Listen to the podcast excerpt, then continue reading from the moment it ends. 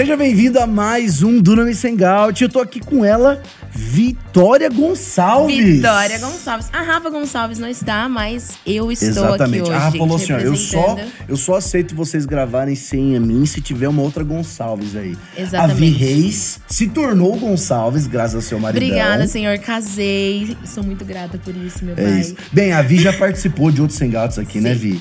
A Vi é a nossa especialista aqui também, tá sempre com a gente. E é uma honra ter você aqui com a gente. Ah, eu tô Vi? muito Obrigado feliz, por ter vai ser aceitado. um papo vai ser demais. hoje. Porque a conversa hoje tá cabeça, a conversa tá profunda. Então eu vou falar um negócio pra você aí, jovem que tá assistindo a gente. Pega o teu caderno, pega aí o seu bloco de notas. Quem não pegar vai se arrepender, Exato, vai, vai. Porque, cara, hoje é o dia de você ter base bíblica, você ter base teológica para todo o mover de Deus que a gente está vivendo no Brasil.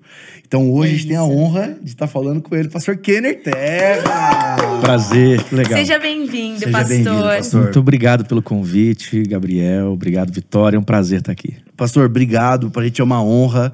A gente estava conversando em off aqui o quanto a gente quer cada vez mais trazer teólogos cheios do Espírito Santo para a gente poder conversar, para poder trazer perspectivas pentecostais, carismáticas, porque a gente vê a necessidade de produção de material e, e antes de passar a palavra, tem uma coisa que o Theo ensinou a gente, que você vê qual que é o discípulo, talvez que, o apóstolo que mais marcou presença. O apóstolo João, que era meio que um grande pregador, mas gerou pouco material teológico. Ou Paulo, que talvez não era esse pregadorzão como como como João foi, que né, te vê 3 mil, 5 mil pessoas converteram, mas praticamente o Novo Testamento inteiro é escrito por ele. Então a gente honra muito a teologia pentecostal e a gente está aqui para te ouvir, para aprender com você. Legal, um É prazer. Prazer. Espero que seja um tempo frutífero, especialmente para que a gente conheça de forma profunda isso que nós chamamos de teologia pentecostal. Legal. Porque parece, inclusive, uma contradição, né? Teologia pentecostal Sim, é. as pessoas já acham que não é como não se tem fossem dois caminho, termos né? Ou você é antagônicos. pentecostal Sim. ou você é teológico. Ou teologia. Que é uma ignorância e perpassada por muito preconceito. Né? Em primeiro lugar, todo discurso sobre Deus é um discurso teológico. Então, o próprio conceito teologia, né? O conceito teologia tem a ver com o discurso sobre a fé, discurso sobre Deus, que pode ser feito de forma profunda, transformadora, pode produzir vida, pode produzir testemunho, como também esse discurso sobre Deus pode produzir morte, pode produzir legalismo, pode produzir ignorância. Então, assim, é, negar a teologia pentecostal ou que o pentecostalismo tem a teologia, no primeiro momento é uma ignorância do termo. O pior é quando ah, alguns começam a entender ou, ou dizer que sim, tem teologia, mas é uma teologia ruim. Quase que eu derrubo aqui. o Não, microfone. tranquilo, tranquilo. Uma teologia ruim. Meio pentecostal já vai balançando. tudo. É, que tá as vendo? pessoas criam essa fama que não tem pé nem cabeça de que o pentecostal é burro, Hum. não estuda, e só quer ficar ali naquele movimento. Charamanaias e não, é, e e não tal. tem nada da mente nisso, né? E é realmente, como o pastor É falou, porque uma teve ignorância. também, o senhor pode falar até melhor, mas teve também um, um movimento, talvez, do lado mais pentecostal, demonizando, às vezes, a teologia, né? Vai estudar, vai, vai perder a fé, mas a gente sabe que não é verdade. Veja, ah, qual era a crise dos primeiros movimentos pentecostais com a teologia? Não era com a teologia em si. Por quê? Quando você ah, observa a origem dos movimentos pentecostais, especialmente o pentecostalismo moderno, nós temos uma escola. Uhum. lá em Topeka, uma escola. Não é? A, a Bethel, é, a, a escola de, de Bethel. Né?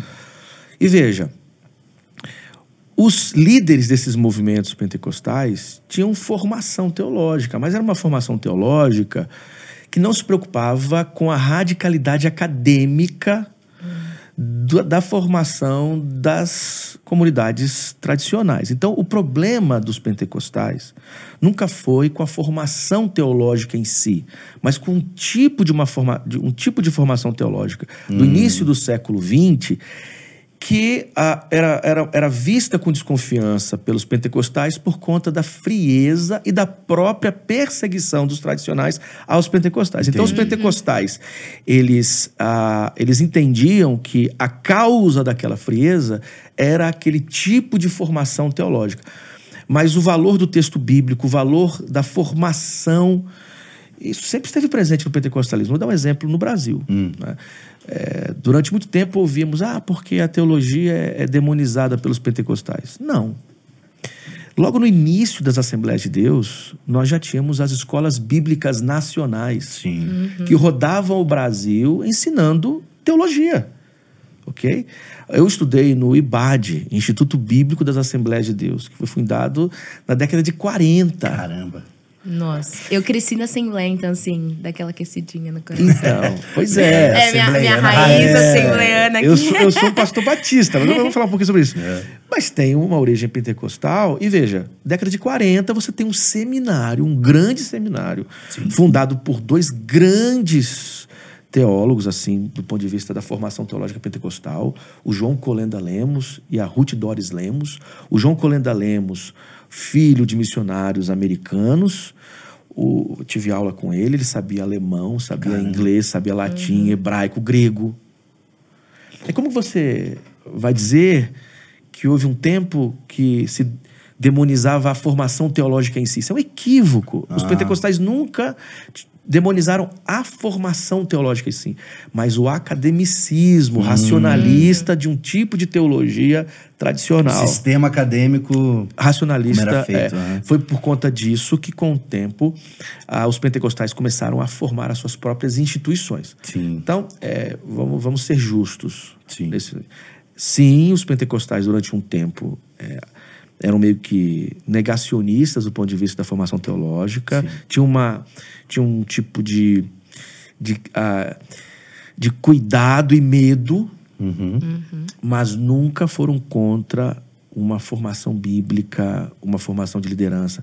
Eu lembro ah, das histórias da Ruth Doris Lemos que ela sempre contava. E tem uma que ela contava todos os anos para os alunos que chegavam. A folhinha amarelinha, chegava a estar amarelinha assim. que quando o IBAD começou, alguns pastores da convenção ficaram em crise porque você tinha os- as escolas bíblicas eh, nacionais, mas uma- um seminário de teologia, isso assustava. E aí eles foram ah, numa comitiva para fecharem o seminário. Caramba. O, o, a, você falou nacional da, da Igreja Assembleia de Deus. Assembleia. Olha só, aí eles chegaram num carro, era, estava num culto, porque o- no IBAD os cultos eram pela manhã. Começava o dia com culto, hoje não tem Depois mais o aula. internato depois da aula. Só que naquele dia o culto se estendeu, houve um movimento. Aí eles não conseguiram Moverzão. almoçar, mover de Deus, não conseguiram almoçar. Passaram, entraram tarde adentro. Você tava lá? Não, não foi Ah, na minha não, época. Não era nem história, tá. nascido ainda, Ah, né? tá. Ela sempre contava isso pra gente. Tá, tá. Quando, quando o IBAD estava começando. E os caras foram. Né? Um entrou e não voltou. Ih, O outro entrou e não voltou. Eita. É. Aí depois, quando o terceiro foi, os dois estavam lá no chão. Uau. Jogados no chão. Então, eles voltaram para a convenção e disseram assim: ó, isso está escrito, a Doris lia isso pra gente todo ano. Falou assim: olha, eu não tenho, nós não podemos fechar aquele, aquele ministério, aquele trabalho, porque nós vimos que Deus está naquele lugar. Ou seja, é algo meio Atos 3, Atos 4 um ali, pouco né? disso Caramba. dentro do espaço dentro do espaço ah, de formação acadêmica. Mais acadêmico, Então, o é. problema desses pastores não era com a formação teológica, mas o, o medo, o receio com uma formação teológica mais técnica. Até isso os pentecostais já superaram. Sim, sim. Desde a década de 70 nos Estados Unidos, nós temos grandes instituições pentecostais. Nós temos journals acadêmicos pentecostais. Nós temos uma, uma sociedade de estudos pentecostais que tem todo ano, um, em dois em dois anos, um evento acadêmico gigantesco que vão para lá os pastores e os teólogos e as teólogas pentecostais. Então, sim, é, é possível que, que a gente identifique uma crise dos pentecostais com um tipo de formação teológica, mas não com a formação teológica em si, não com a formação em si. Sim. É, o que é, desmorona a, a- a base de muito preconceito de alguns outros irmãos que não conhecem a nossa história de maneira mais profunda. É, e, e talvez falta realmente o povo pentecostal saber isso. Exatamente. Porque tem pessoas produzindo material, produzindo paper, produzindo seus mestrados, doutorados, mas parece que o povo não sabe.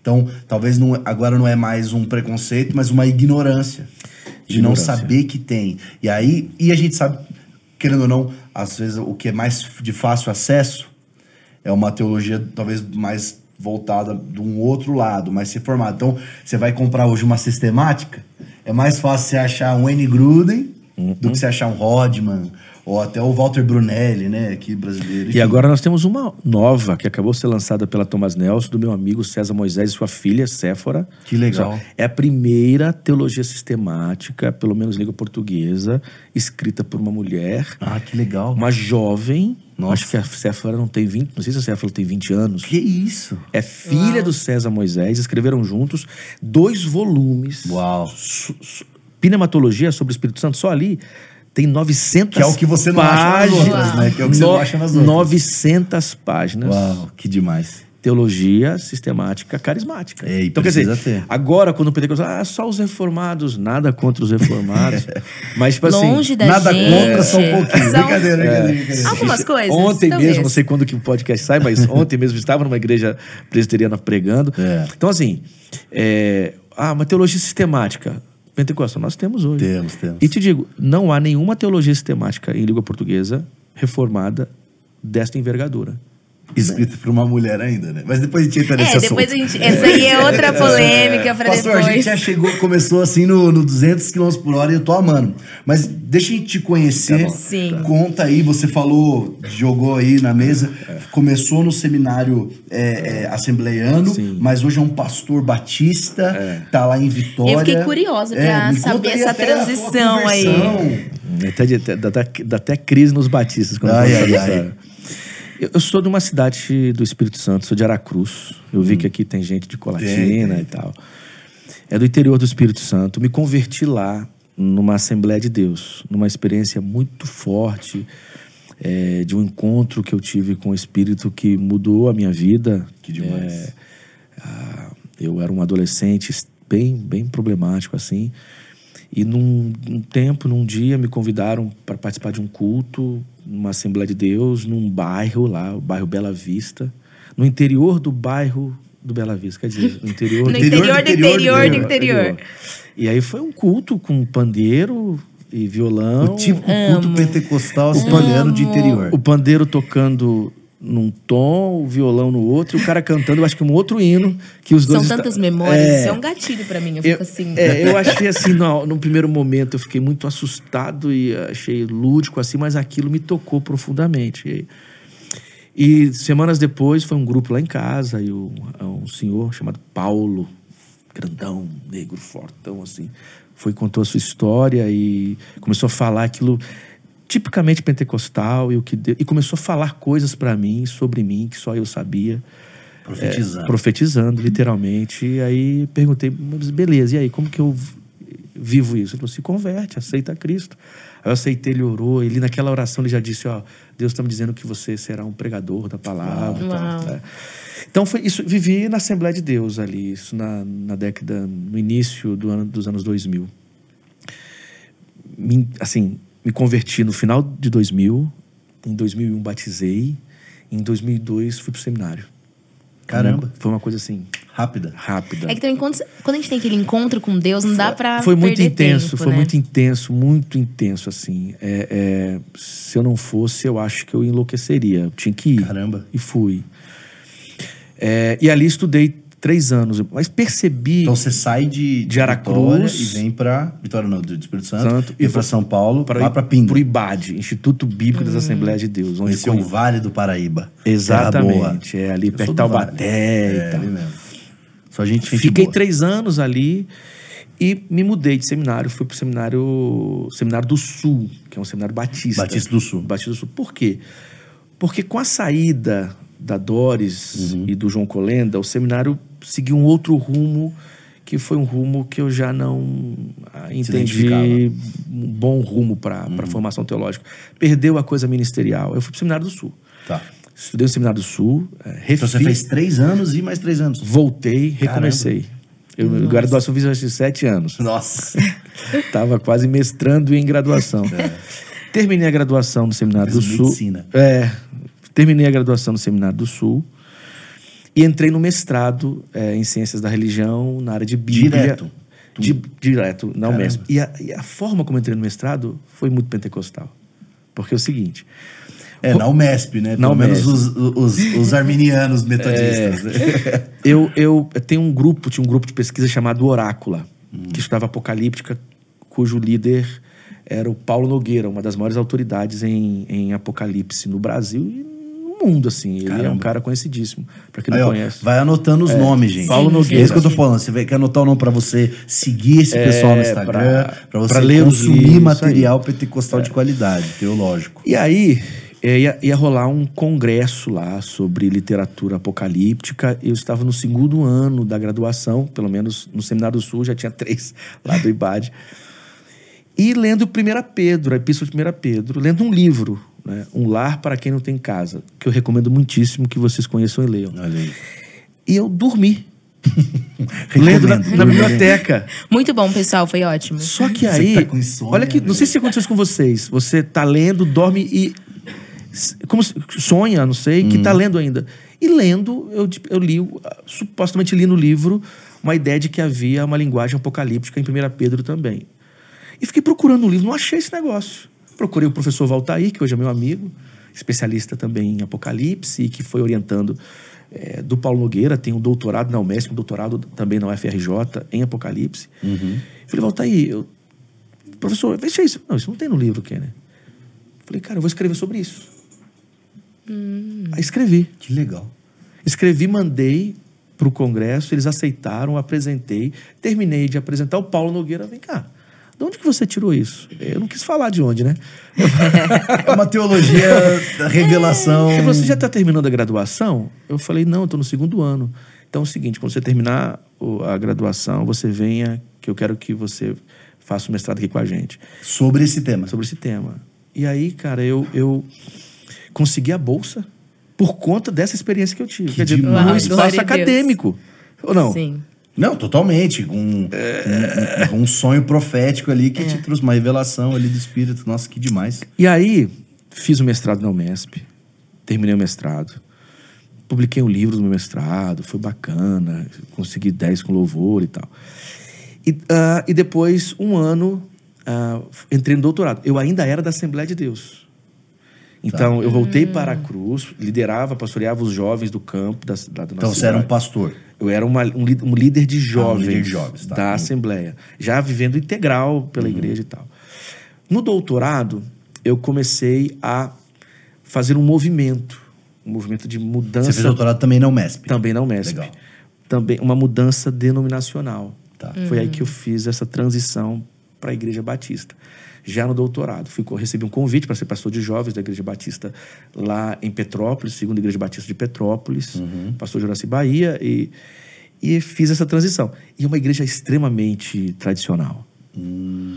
Só que sempre me identifiquei, me apresentei como pastor batista pentecostal e eles respeitavam. Aceitaram, tipo De assim. boa, é tanto no meu concílio, perguntaram: explica aí pra gente Atos 2, como você entende? Eu disse como entendo Atos 2, posso falar depois aqui com vocês também. Legal. Tipo, ó, te quer É, ouvir. então, eles ficaram assim, e beleza, me tornei pastor batista e fiquei em Petrópolis durante esse tempo. Era professor na Unigran Rio, num curso de teologia que tinha na Unigran Rio, e fazia o doutorado na Umesp. Terminei o doutorado eh, em 2015, voltei para o Espírito Santo. Qual foi a tese? A tese foi sobre Apocalipse João, que é o meu livro sobre que é o Apocalipse. livro. Ah, legal. Que é o Vamos- Caos Cosmos e Contra-Discurso vamos falar Apocalíptico. sobre ele. E aí, nesse tempo, escrevi livros, comecei a é, viajar, dialogar sobre esses temas todos. E descobri uma discussão que eu havia meio que esquecido, que é a coisa da teologia pentecostal. Mas como? Porque a minha, a minha especialidade, assim, o que eu pesquisei foi cristianismos das origens. Uhum. Primeiro século, segundo século. O que, que eu descobri? É, o que, que eu descobri? Que a visão de mundo desses primeiros cristãos era uma visão profundamente carismática. Sim. Então, quando um pentecostal fala da sua experiência carismática hoje, ele não está se, ele não está tratando de uma experiência moderna. Sim, tá só revisitando. Por isso que os pentecostais são chamados de restauracionistas. Uau. Daí vem a Caramba. ideia das Muito igrejas apostólicas. Uau. Porque é é aquela, aquela, aquela expressão que o Robert Menzies, que é um outro teólogo pentecostal, anotem aí, Robert Anotei. Menzies. Nossa, muito bom. Quer dizer, aquilo lá é isto aqui. Eu precisei passar por uma instituição metodista, estar numa igreja batista, pesquisar academicamente sobre o cristianismo das origens, para dar um start. Falei assim, nossa, a, a, a forma, a religião dos primeiros cristãos é uma religião carismática Sim. mística no sentido positivo, Sim, é. da relação direta com Deus, Da experiência. da experiência. Por exemplo, quando Paulo está falando de é, glossolalia, línguas Uhum. ou de profecia, ele não está se referindo simplesmente à pregação ou uma fala, porque o judaísmo, que é o contexto imediato desse Novo Testamento, é um judaísmo que acredita que personagens foram no céu e voltaram, que são Uhum. as viagens além do mundo. É um judaísmo que fala em línguas. O judaísmo do primeiro século é, tem textos de experiências de glossolaria. Legal. Então, assim, eu falei, meu Deus, é, ou seja, a teologia pentecostal, ela, isso foi uma intuição que depois descobri que outros autores tiveram, né? Então, descobri a coisa da discussão sobre teologia pentecostal. E isso sendo batista. Aí voltei para o Espírito Santo para trabalhar numa faculdade, a Faculdade Unida, na graduação, no mestrado e doutorado. Lá você tem a graduação em teologia, mestrado e doutorado em ciências da religião Uau. e era pastor de uma extensão da Igreja Batista Atitude, Ah, lá do legal, Rio de Rio de Janeiro. Lá. Foi a primeira Igreja. Batista Atitude fora do Rio de Janeiro. Uhum. E aí saí eh, em 2017 e fui compor um colegiado de pastores na, na Igreja Batista de Praia do Canto, também Vitória. E o ano passado, a Igreja Betânia fez um, eh, entrou num processo de sucessão pastoral com a saída do pastor anterior. E aí o meu nome foi, foi, foi selecionado para ser pastor lá. Que legal. Sou casado com a Marileia, que eu acho que é o mais importante de toda essa história aí. Tenho É a três, maior das faculdades. é, tenho três filhos, né? O Roger, de 9 anos, a Beatriz, de 11 anos, e a Gabizinha, que tem um aninho, que, chegou, Ai, é, que que chegou aí no período da pandemia. Então, isso foi, essa foi um pouco, assim, essa minha história me ajudou em algumas coisas. Primeiro, a perceber a pluralidade das experiências teológicas. O que me fez perceber que todo ato de preconceito com o discurso teológico do outro é um ato de ignorância, Sim. porque tem a ver com desconhecimento.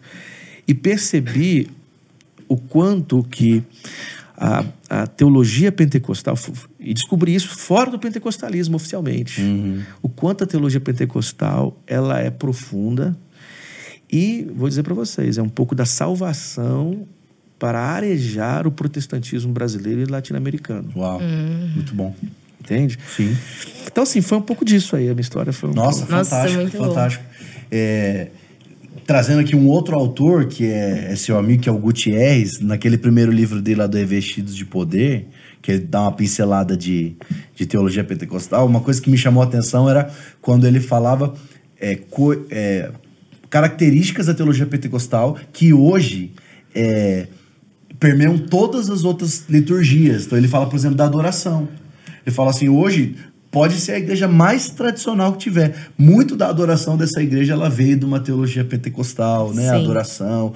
Então é, é muito interessante e essa pluralidade, o, rei, o reino de Deus é muito maior, né? Do que só um, um, um olhar de, de calvinismo, arminiano, é, sensacionista. É muito maior do que tudo isso, né? Tem um teólogo peruano chamado Bernardo Campos. que Também recomendo que conheçam. Ele é uma pentecostal. Ele cunhou um termo chamado pentecostalidade. Pentecostalidade. que princípio da pentecostalidade, que é o seguinte: o pentecostalismo é um movimento histórico. A pentecostalidade é o jeito de ser da igreja. Então você é um presbiteriano, um batista, um anglicano, um luterano. Mesmo que você não tenha as experiências carismáticas, há uma coisa que, é, que gera a unidade dessa igreja, que é a pentecostalidade. Se você não tem a pentecostalidade, você não pode nem ser chamado de igreja cristã. Seria ali a Atos 2, 42. Perfeito. Quer dizer, a questão da unidade Sim. e do empoderamento do Espírito. O que, que faz da igreja mais do que um grupo social qualquer? O que, que faz da igreja mais do que uma reunião de gente bem intencionada? É a sua pentecostalidade. Porque a igreja, ela, ela, ela age publicamente, mas ela é mais do que uma ONG. A igreja, ela reúne pessoas e é mais do que um clube. Sim. A igreja, ela, ela tem sensibilidades e é mais do que uma, uma análise filosófica da realidade. Por quê? Porque a ig- a igreja faz tudo isso. Mas por que ela é mais do que isso? Porque ela tem a pentecostalidade. Porque, porque ela tem um lugar, um locus, que o locus é a experiência Legal. do Espírito. Então, os pentecostais, historicamente, deram ênfase às expressões carismáticas dessa pentecostalidade. Então, assim, é, por isso que eu olho para um presbiteriano, para um batista, eu sou batista, né? Para um anglicano, qualquer outro irmão, encontro nele pentecostalidade, mesmo que eu não encontre os carismas do movimento Sim, pentecostal. sim. É aí que os pentecostais têm muito a contribuir. É. Porque os pentecostais podem ajudar as outras denominações a terem uma sensibilidade da pentecostalidade que esses ainda talvez não têm. Sim, muito legal. Muito bom. Uma coisa que eu anotei essa frase que eu queria ouvir de você é assim: o futuro da teologia ele forma o futuro da igreja. E eu queria ouvir de você porque acho que um diferencial também é que além de teólogo, o senhor também é pastor. Sim. Então, como é essa dinâmica? Porque a gente vê dois extremos às vezes. Só o olhar pastoral, o cuidar do dia a dia na igreja, que é uma escola, mas às vezes também só o olhar teológico, talvez mais frio dos papéis, dos estudos, e talvez sem contato nenhum com pessoas. Como é esse equilíbrio? Quão importante é isso? E essa frase, o quão o, aquilo que está sendo gerado nos papers é o que está ditando as igrejas. É, porque nós cantamos, pregamos, dialogamos em grupos pequenos aquilo que cremos. É. E aquilo que cremos é resultado de uma reflexão que fazemos sobre a fé. Seja uma reflexão, uma reflexão profunda ou pueril. Então, a, a- a maneira como eu penso a fé, a maneira como articulo a fé, isso vai determinar o jeito que eu sou igreja. Ora, você tem na história da igreja uma série de equívocos e equívocos fruto de uma leitura equivocada do texto bíblico, de uma perspectiva teológica é, horrível. Quer dizer, então, a, a maneira como eu penso a fé, a maneira como eu construo teologia, isso vai determinar a, a, a forma de ser igreja no futuro. Um exemplo que nós estamos falando aqui. Você tem até o século XX uma maioria da igreja evangélica dizendo que o Espírito ele cessou Sim. em sua atuação no período dos apóstolos. Quer dizer, aí você tem um conjunto de textos, artigos, eh, exegese bíblica. Uma apologética pentecostal. Pra tentar falar o outro lado. Aí né? a, aí a experiência pentecostal vem e propõe outra coisa. O que o Harvey Cox, né, que é um teólogo não, não é pentecostal, mas diz que o pentecostalismo é, foi uma espécie de preenchimento de um déficit estático deixado pelo protestantismo. Caramba.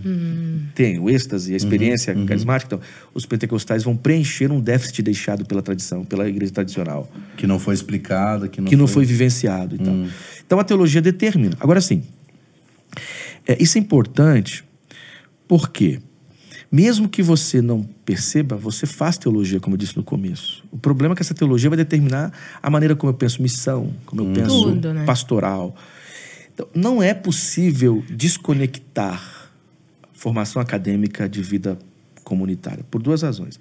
Eu sei que tem gente que, ah, eu, eu me desencantei com a igreja, tenho amigos, eu me desencantei com a igreja, então minha vida é só acadêmica.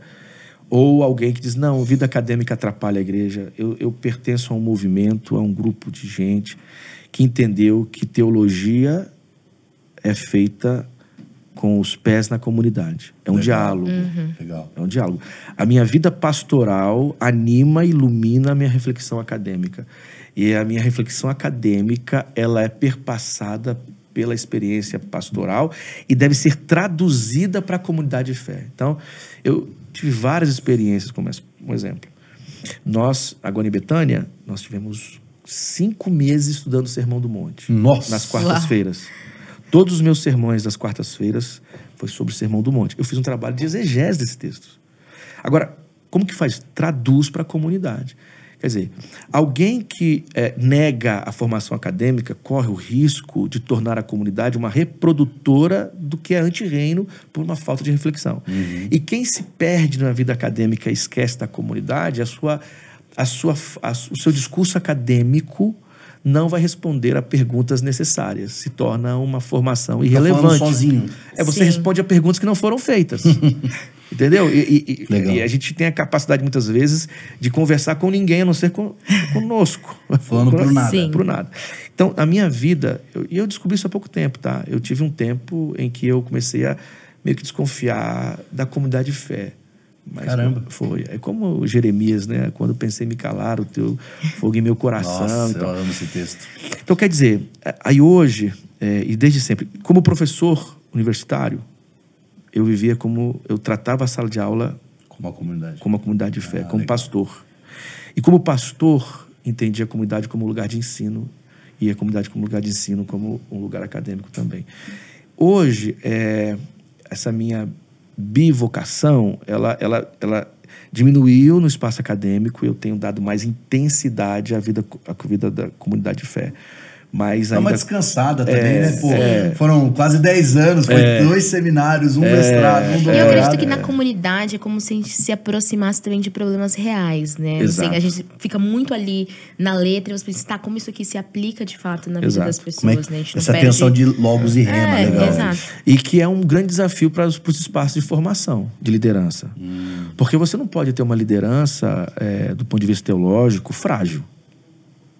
Porque o, a- o con- nosso contexto, inclusive, nos exige articulação, capacidade de discernimento, análise crítica. Por outro lado, você também não pode permitir que essa formação te esgote as energias a ponto de não ter nada a, a, a, a viver e a ser na comunidade de fé. Sim.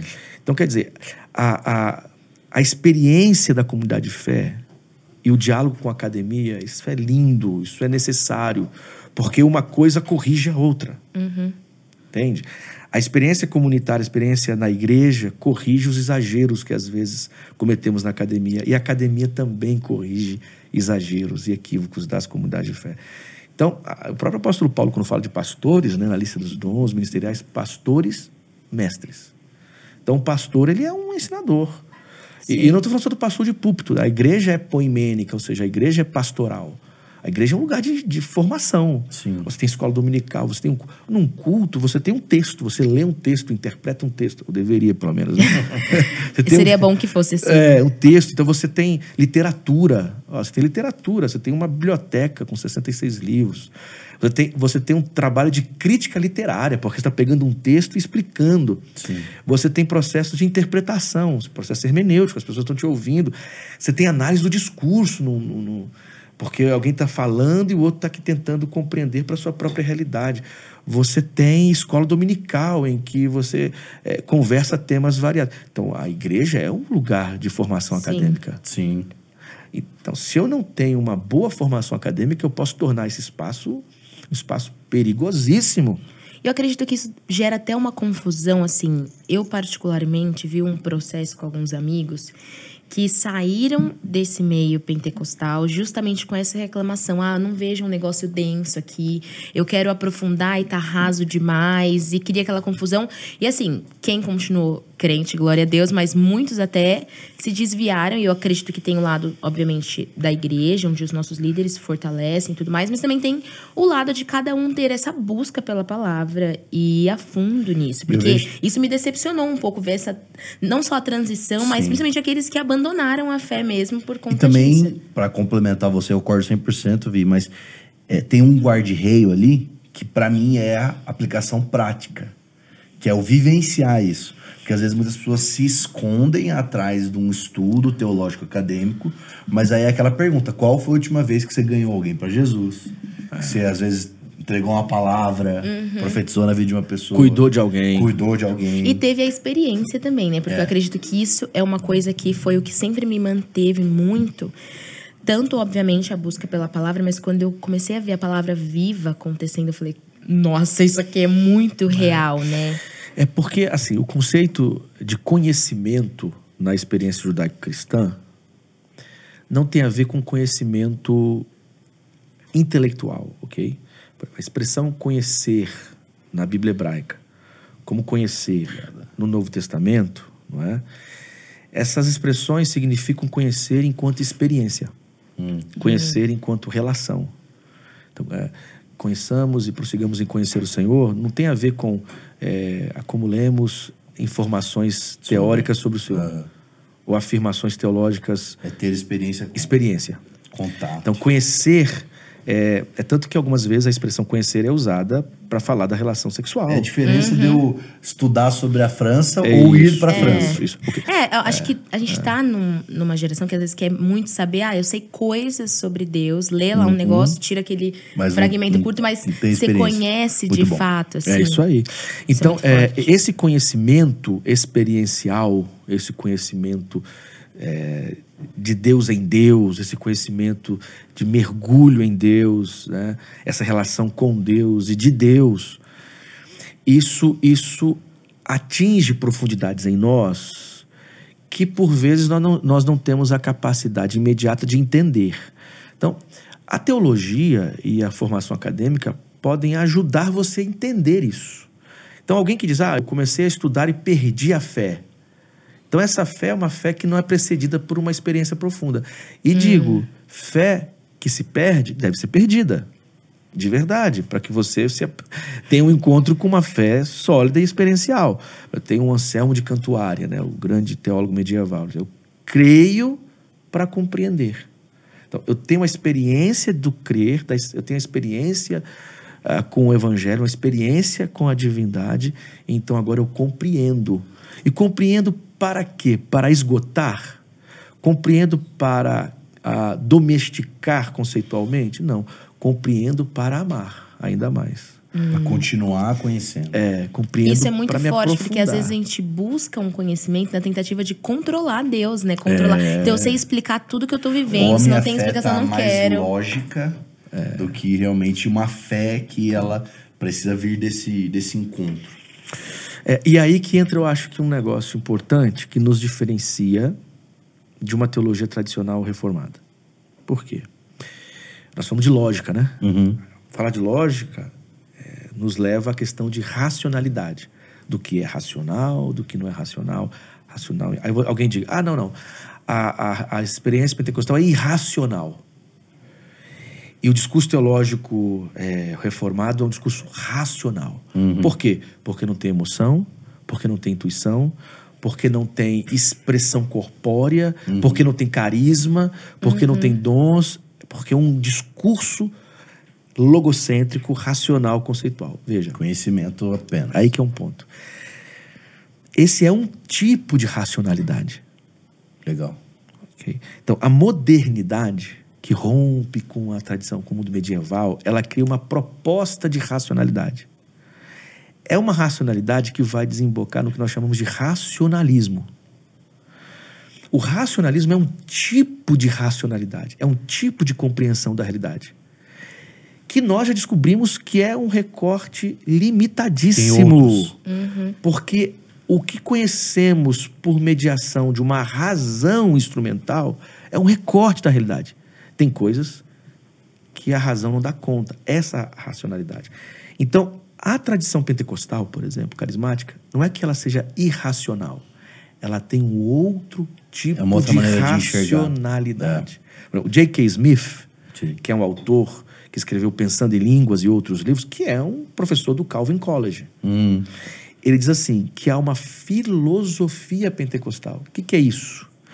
É um outro tipo de compreensão da realidade. Que tipo? Ó, o racionalismo, o racionalismo diz assim: você tem que eliminar o corpo, eliminar as emoções, eliminar tudo que te atrapalha descobrir pelo, pela capacidade da razão. Então você usa uma, um bom instrumento, se afasta do objeto e chega à verdade. Hum. Ao pentecostal diz o seguinte: não, não diz nada disso. A emoção é um jeito de conhecer também. É, a experiência do carisma, das. Por exemplo, quem que explica melhor o amor? Um biólogo que vai dizer para você como funciona o amor nas, nas formações químicas da sua químicas, cabeça? É. ou um poeta? Nossa, muito bom. Meu Deus. Entende? O que, que vai explicar melhor a experiência do amor? Uma linguagem logocêntrica Ou emocional. ou emocional? Uau. Ou a metáfora? Legal. Então, quando o pentecostal diz, eu estou sentindo Deus, ele está apresentando um tipo de conhecimento desse Deus. Nossa, bom. Deus está falando aqui comigo. É, Ele não está simplesmente agrupando conceitos lógicos sobre Deus. Ele está vivenciando. Então, assim, a teologia reformada, ela pensa Deus com um tipo de racionalidade. A teologia pentecostal pensa Deus com outro tipo de racionalidade. Não é que um é racional e o outro Com é outras- irracional. Sim. Números na equação, Com diferente. outras, com outras categorias. Categorias. Por- tem um teólogo chamado Steve Land. Esse cara não foi traduzido ainda, mas será. Ah, Vou até adiantar um negócio que nem sei se eu posso. A Thomas, Spoiler, A pessoal. Thomas Nelson tem um selo, selo carismático. É, eu vi carismático. agora. Então, Carismático pentecostal. esse selo vai traduzir agora um texto que nós indicamos do, do Steve Land, Que Paixão legal. pelo. Reino. E o Steve Land vai dizer o seguinte: que tem a ortodoxia, ortopraxia e a ortopatia, que tem a ver com patos. Você tem o pensamento correto sobre Deus, a prática correta sobre Deus e o sentir corretamente Deus. Legal, nossa. Entende?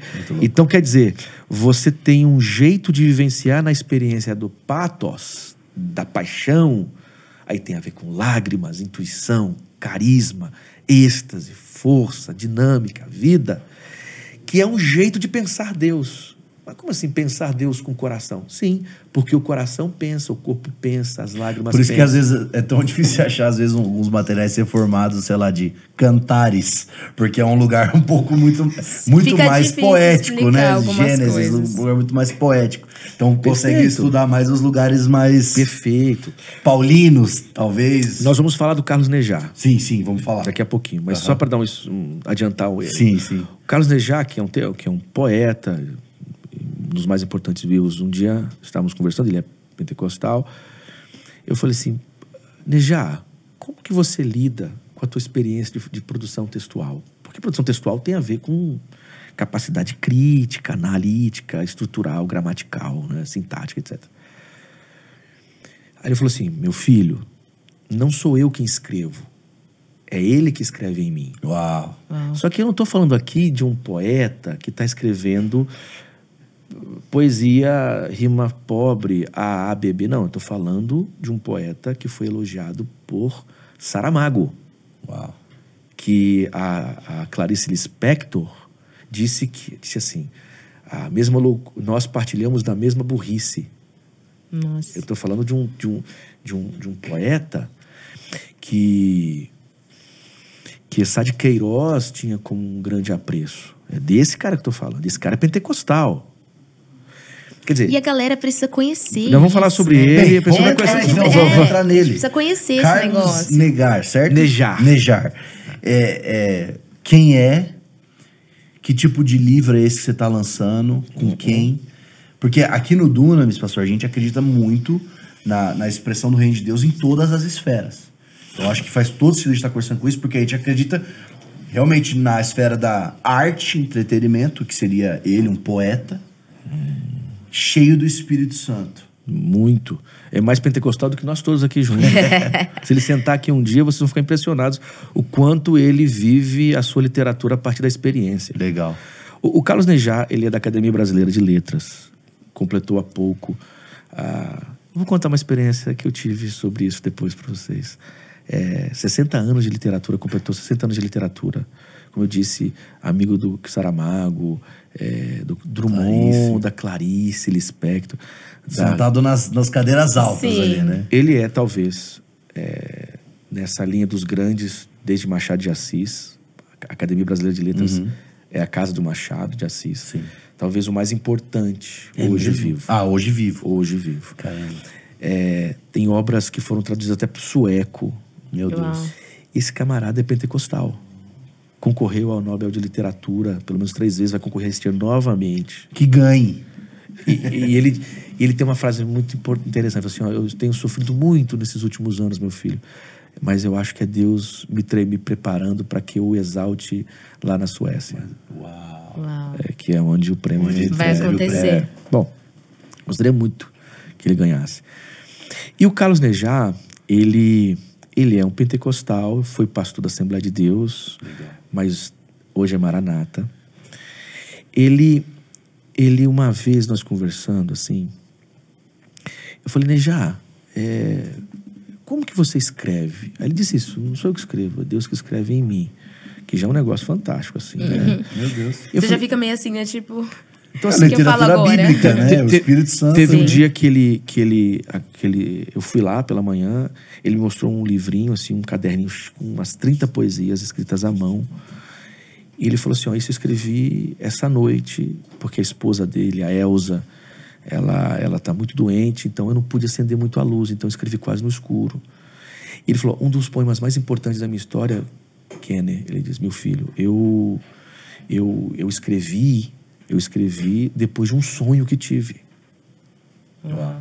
Ele tem uma obra chamada Os Viventes, que é um monumento, que na verdade é uma releitura dos, dos personagens bíblicos e do personagem, dos personagens da história, debaixo do bigode de, de gente que nunca imaginou eh, dar conta de ler uma literatura que é uma literatura evangélica. E, e- nem sabe, né? Tá lendo, tá, tá Uhum. sendo preenchido com o reino. E ele foi um, talvez um dos escritores que mais recebeu críticas no sentido de ser analisado por críticos literários. Os grandes críticos literários analisavam a, a literatura de Nejar, mas pouca gente sabia que o Nejar era um pastor evangélico.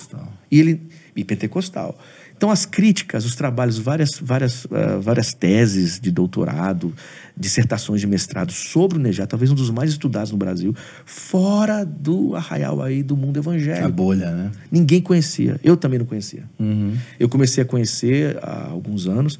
Nós tínhamos um grupo, chamávamos de Pastoral Poética. É, nos reuníamos todas as terças-feiras. O, o Marcos Almeida, é, provavelmente vocês conheçam. Sim. O Peruca, o reverendo Eric, que é anglicano, para estudar a obra do Carlos Nejar. Legal. E, e a partir disso, pensar a pastoral. Com isso, conhecemos o Carlos Nejar pessoalmente. Eu conheci o Carlos Nejar pessoalmente, me tornei um grande amigo, meio que filho, assim. A nossa relação é muito afetiva. Que demais. E eu escrevi um artigo científico para uma revista que na categoria assim acadêmica A2, né? Que é a- com, com extrato bem superior, uma, uma revista da FAGE, que é uma, uma faculdade de teologia ah, dos jesuítas lá de Belo Horizonte, sobre a, a interpretação bíblica em Nejar. Aí foi, Caramba. foi o primeiro texto sobre o Nejar num espaço eh, Acadêmico. acadêmico nessa perspectiva teológica. É. Ele leu, se emocionou muito, falou assim: Kenner, você percebeu umas coisas que, o, que os críticos não perceberam. É que talvez era sempre no, No viés da Sim. literatura. literário, né? Pronto. Aí eu falei: então a gente precisa produzir um- alguma coisa séria, Dentro da teologia. tentando Que entender legal. a experiência espiritual do. Aí Chamei o Davi Lago. Uhum. Davi, a gente precisa organizar um grupo de gente boa aí para analisar isso e tal. Aí veio a pandemia, começamos a produzir, eu produzi uns dois capítulos. Nisso, o Nejar me convidou para prefaciar um livro dele. Eu Caramba. fiz o prefácio do livro dele, O Vale dos Ossos Secos. Então, recomendo muito que vocês procurem o Carlos Nejar, leiam o Carlos Nejar. Vocês estão diante de um monumento da literatura brasileira. A universidade. Se conseguir o contato aqui, a gente faz o podcast com ele Se você sem sombra Eu de tô dúvidas. extremamente Mas curiosa. é preciso você sentar confesso. também aqui Eu venho. Ó, o. Nejar, o, ó, o Mevan, o Vilela, tá Ah, organizando Vilela. um congresso nacional da juventude do Mevan. O Nejar vai. Que demais. Que legal. Nossa. O Nejar vai. Então, assim, É, e ele é poeta Isso também, é uma né? inspiração, inclusive, porque, como o namorado falou, a gente fala muito aqui da expressão do cristão na sociedade. Exato. E Na às vezes a gente cultura. demoniza esse negócio, ah, isso aqui é sagrado, isso aqui é secular, e a gente não, não vê essa importância de uma mistura santa, né? De É a gente aí. impactar É, e trazer trazer a reino. cosmovisão, Exato. o reino de Deus. Inclusive a arte, a boa arte, a beleza, isso vai apontar para Deus. Não tem como isso Deus é a fonte de toda Deus, beleza. Né? Não há beleza que escape de Deus. Quer dizer, não tem como a, a experiência da justiça, da beleza, do bom que não, que não revele Deus. Não importa qual seja a mão ou a boca que pronunciem. Se é belo, se é bom, se é justo, vai encontrar Deus na esquina. Porque Ele é a fonte de toda beleza. legal. Então a cultura é um lugar onde Deus se dá. E, e, e, e Nejar é um exemplo muito muito claro disso. Aí organizamos e então juntamos um grupo e fizemos uma obra que é aqui, né? Carlos Nejar e o Sagrado. Já saiu? Vai sair? Já saiu, saiu, saiu durante a pandemia, não conseguimos lançar. Me mudei para o Rio de Janeiro, conversando com o Carlos Nejar, o Carlos Nejar leu. Aí no, a, a, a, o Carlos Nejar tem um pós-fácil, ele faz um pós-fácil dos textos, muito emocionado. Ele chega a dizer assim: Meu filho, essa é a obra mais importante que escreveu sobre mim. Caramba. Uau. Porque toca nessa questão pastoral dele, na questão Talvez é espiritual. o que ele sempre quis, né? Ele sempre quis. Ele tava, gente, ninguém tá falou, percebendo nós Deus vamos, nas minhas coisas. Nós vamos aqui. lançar esse livro na Academia Brasileira de Letras, ele falou. E lançamos. Há um mês. Uau, glória a Deus. Fomos para a Academia Brasileira de Letras, lançamos lá, eu e Davi, lotamos a Academia Brasileira de Letras. Tava lá a Fernanda Montenegro. Uhum. É, eu vi as fotos. Ela sentou lá. Fantástico. Aí a Fernanda ficou muito emocionada. O Nejar chegou, ela abraçou. Meu amigo de 50 anos e tal. E aí o Nejar. Foi, foi um negócio histórico, assim. Foi a primeira vez, em todos esses anos, que na Academia Brasileira de Letras aconteceu um evento, um culto, ligado, ligado à, à, à, à tradição evangélica. primeira vez.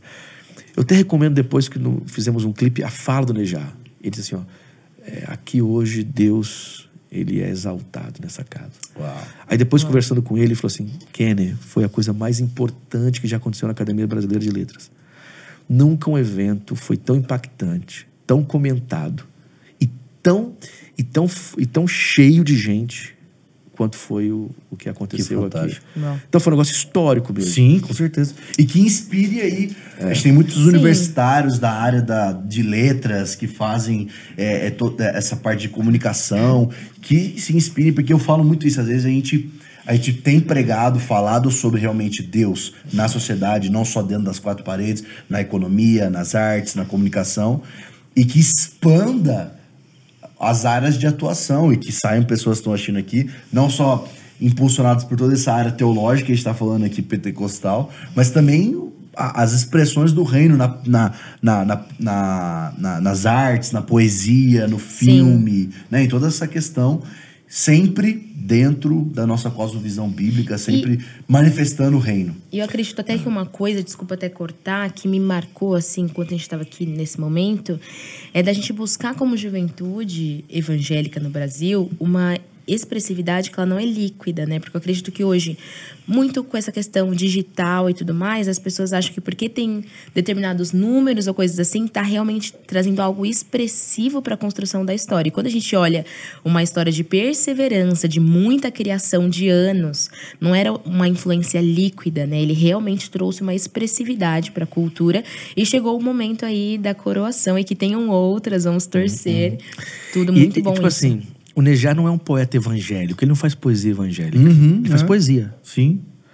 Então, eu acho que aqui tá- vocês estão falando do- da- das áreas de atuação, quer dizer, é, você fazer com excelência Isso. aquele campo, aquela área. Ou seja, é, você é um pintor, você quer tra- trabalhar com as artes, faça com beleza, faça, faça com justiça, faça com excelência, faça com verdade. E isso naturalmente expressa e glorifica a Deus. Então, quando você é, lê um Nejar, você está lendo não alguém ali é, é, fazendo uma poesia evangélica. Não, não. Você está ali lendo um poeta Sim. que um que no vai- mesmo nível do Machado, Machado de Assis e tudo é, o evangélico brasileiro ele fala em ah, ocupar os espaços. Uhum. Mas a gente precisa fazer uma pergunta: ocupar como? É, exato. Ocupar a cultura como? Resgatar, re- regenerar a cultura. É, Primeira coisa que tem que fazer é produzir beleza. Sim. É a máxima do, do- da Rainha de Sabá ali. Isso aí. Produzir beleza. Fazer bem feito. Estudar. Fazer com excelência. Isso. Com, como vocação. Isso é proclamar o evangelho e o É. reino. Isso é tornar a cultura um espaço, um espaço para o evangelho. Sim, com certeza. Não é, não é cristianizar isso, mas é dar excelência, que dando excelência você está cristianizando. Demais. Entende? Muito bom, pastor Kenny, demais. Bem, vamos então dar essas pinceladas nos Vamos, livros. vamos. Então tá saindo aí Carlos Nejar, esse novo livro que Já saiu, na verdade, é, já saiu. Para poder comprar, pessoal. Eu peguei aqui uns três livros pra gente conversar, pincelar em cima dele. Deixa eu começar com esse que eu até citei, o Gutierrez, lançaram juntos, que esse da autoridade bíblica. Você falou até que deu uma polêmica, aí depois esse livro lançou. Fala um pouco desse livro, Autoridade Bíblica, Experiência no Espírito. É uma introdução à teologia ali pentecostal, de pneumatologia, teologia do Espírito Santo e tal. E com o importante, talvez o cara não vai um, um dia comprar uma sistemática para ler lá as 900 páginas da, da, Da pneumatologia do César mas da vai pegar já alguma coisa que já vai trazer muita base e para continuar fluindo no Espírito Santo. Sim. Assim, é, é, eu descubro então a coisa da hermenêutica pentecostal. Que é um tema. Eu falei assim, hermenêutica, não, hermenêutica é uma só. Interessante, né? Hermenêutica é uma só, a reformada. É exato, é isso que ensinam, é isso que ensinam. É só tem um jeito de, interpretar, é um minha- jeito o meu, o o, meu, né? Tipo assim, só tem um jeito de interpretar a Bíblia. Qual? O meu. Né? O Coitado tradicional. do povo que às vezes vai fazer uns seminários ou umas graduações mais reformadas, tem, que, tem, tem que fazer o que eles querem ouvir. né? Então, assim, ah, ah, eu, eu eu participei de, uma, de, um, de um congresso na Alemanha em 2015, lá em Hamburgo, na Missões Academy, que é um espaço eh, de formação missionária e teológica. Né? Legal. E ali eh, foi um diálogo entre pentecostais latino-americanos e luteranos alemães. E eu levei um paper, um texto sobre hermenêutica pentecostal, ainda muito embrionário, e o cara chegou assim: vem cá, mas me conta a história dessa pesquisa. Eu não sabia. Porque foi umas intuições que eu tive e tal. Foi aí que então comecei a pesquisar esse negócio com mais seriedade. E lancei um livro pela CPAD em 2018. Herme- Experiência, é, Hermenêutica e Experiência Pentecostal. E nesse texto, o que, que, eu que, que o texto defende? Defendia a relação entre a experiência e o trato com o texto bíblico. Aí eu descobri um negócio que eu não sabia. que a juventude e havia um movimento muito forte no Brasil de um tipo de calvinização dos pentecostais. Sim. Neocalvinistas. Cara, eu fiquei assim assustado porque quando eu falei do lugar da experiência na interpretação bíblica, eu não tomei pancada de reformado, não. tomei de pentecostais. Quer dizer, como assim experiência? A experiência não pode estar acima da Bíblia, mas não é que a experiência está acima, acima da Bíblia. É que a, qual a diferença de uma leitura bíblica de um pentecostal para um reformado? Imagina. Por que, que um pentecostal pode usar os métodos que, quaisquer e vai ler Atos 2 e vai entender que a glossolalia e o falar em línguas de Atos 2 é uma experiência mística, estática e atual. E um reformado não. Porque eles estão usando o método histórico-gramatical ou qualquer outro método, histórico-crítico, sei lá, de forma mais adequada? Não. Porque a experiência pentecostal possibilita que ele perceba no texto alguém que não tem experiência perceber. Então, a experiência, aqui é a hermenêutica tipicamente pentecostal. E parece ser um jeito como os primeiros cristãos liam a Bíblia. Ó, você tem a experiência de Pedro. Pedro tá um judeu que vê lá um. A Bíblia diz que ele tem uma visão. Rasgando. E diz que ele vai depois recontar a história em êxtase. Tem a palavra no grego lá, êxtasis. Que um pano desce. Então ele ouve uma voz, coma. Ele jamais comeria uma coisa como essa. Sim. Coisa impura. Eu falei, não torne impuro aquilo que eu purifiquei. Não foi uma leitura da Torá que fez com que Pedro percebesse isso. Foi o quê? Uma experiência que ele mesmo conta. E depois, ele, por conta daquela experiência, ele, ele vai até uma família de prosélitos, de não-judeus, porque senão ele não iria, vai Sim. casa, prega, e enquanto ele prega, o Espírito é derramado sobre todo mundo. Aí ele, outra experiência, ele fala, meu Deus, peraí, então, vou- então essa pregação não é só para judeu. É. Vai para o Concílio de Jerusalém.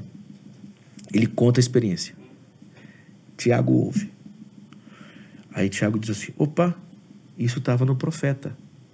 Ele vai ler o profeta e vai perceber no profeta o que ninguém tinha percebido antes. Por conta do quê? Da experiência. Experiência. A experiência precede a leitura do texto.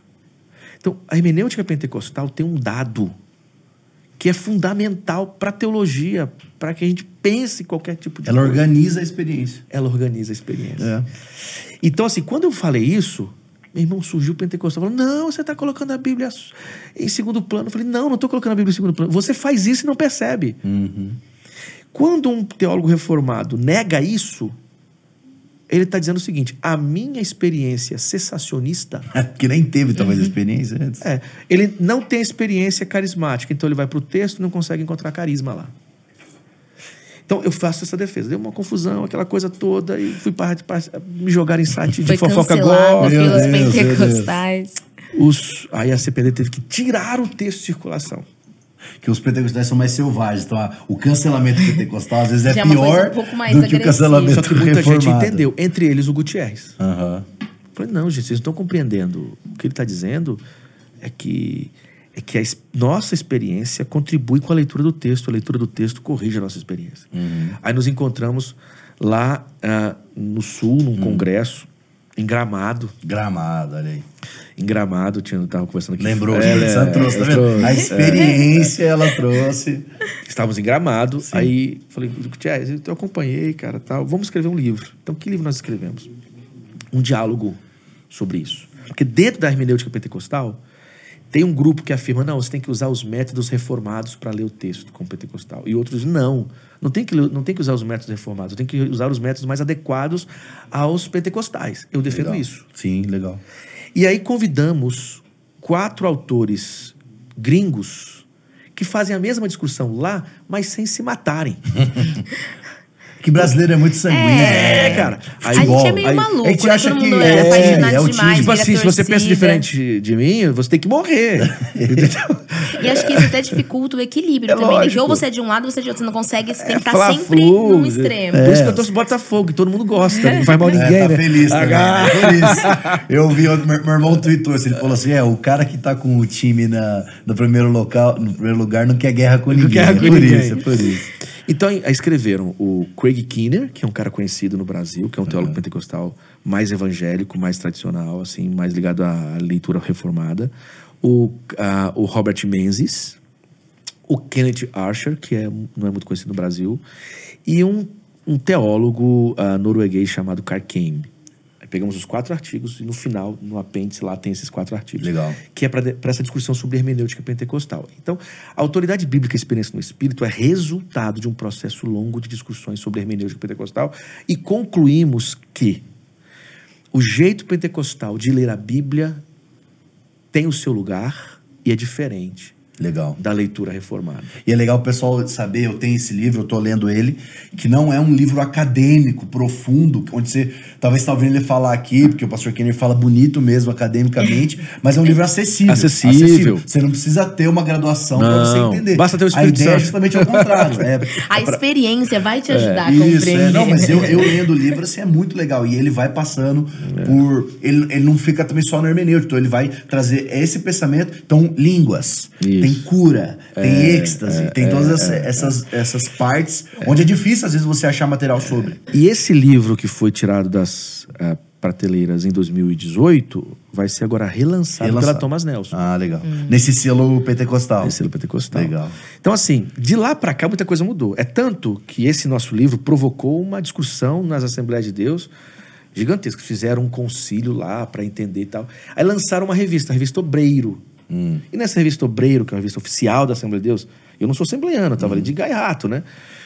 É, eles chegaram à conclusão que sim, há uma hermenêutica pentecostal. Legal. O nosso livro foi citado o tempo todo. E hoje essa discussão está muito mais tranquila. Sim. Ninguém vai me matar porque eu tô falando de hermenêutica pentecostal aqui. Naquela época, provavelmente queria. Ah, não, vai ter. Vamos fazer um corte, vai sair, mas tudo bem, faz parte.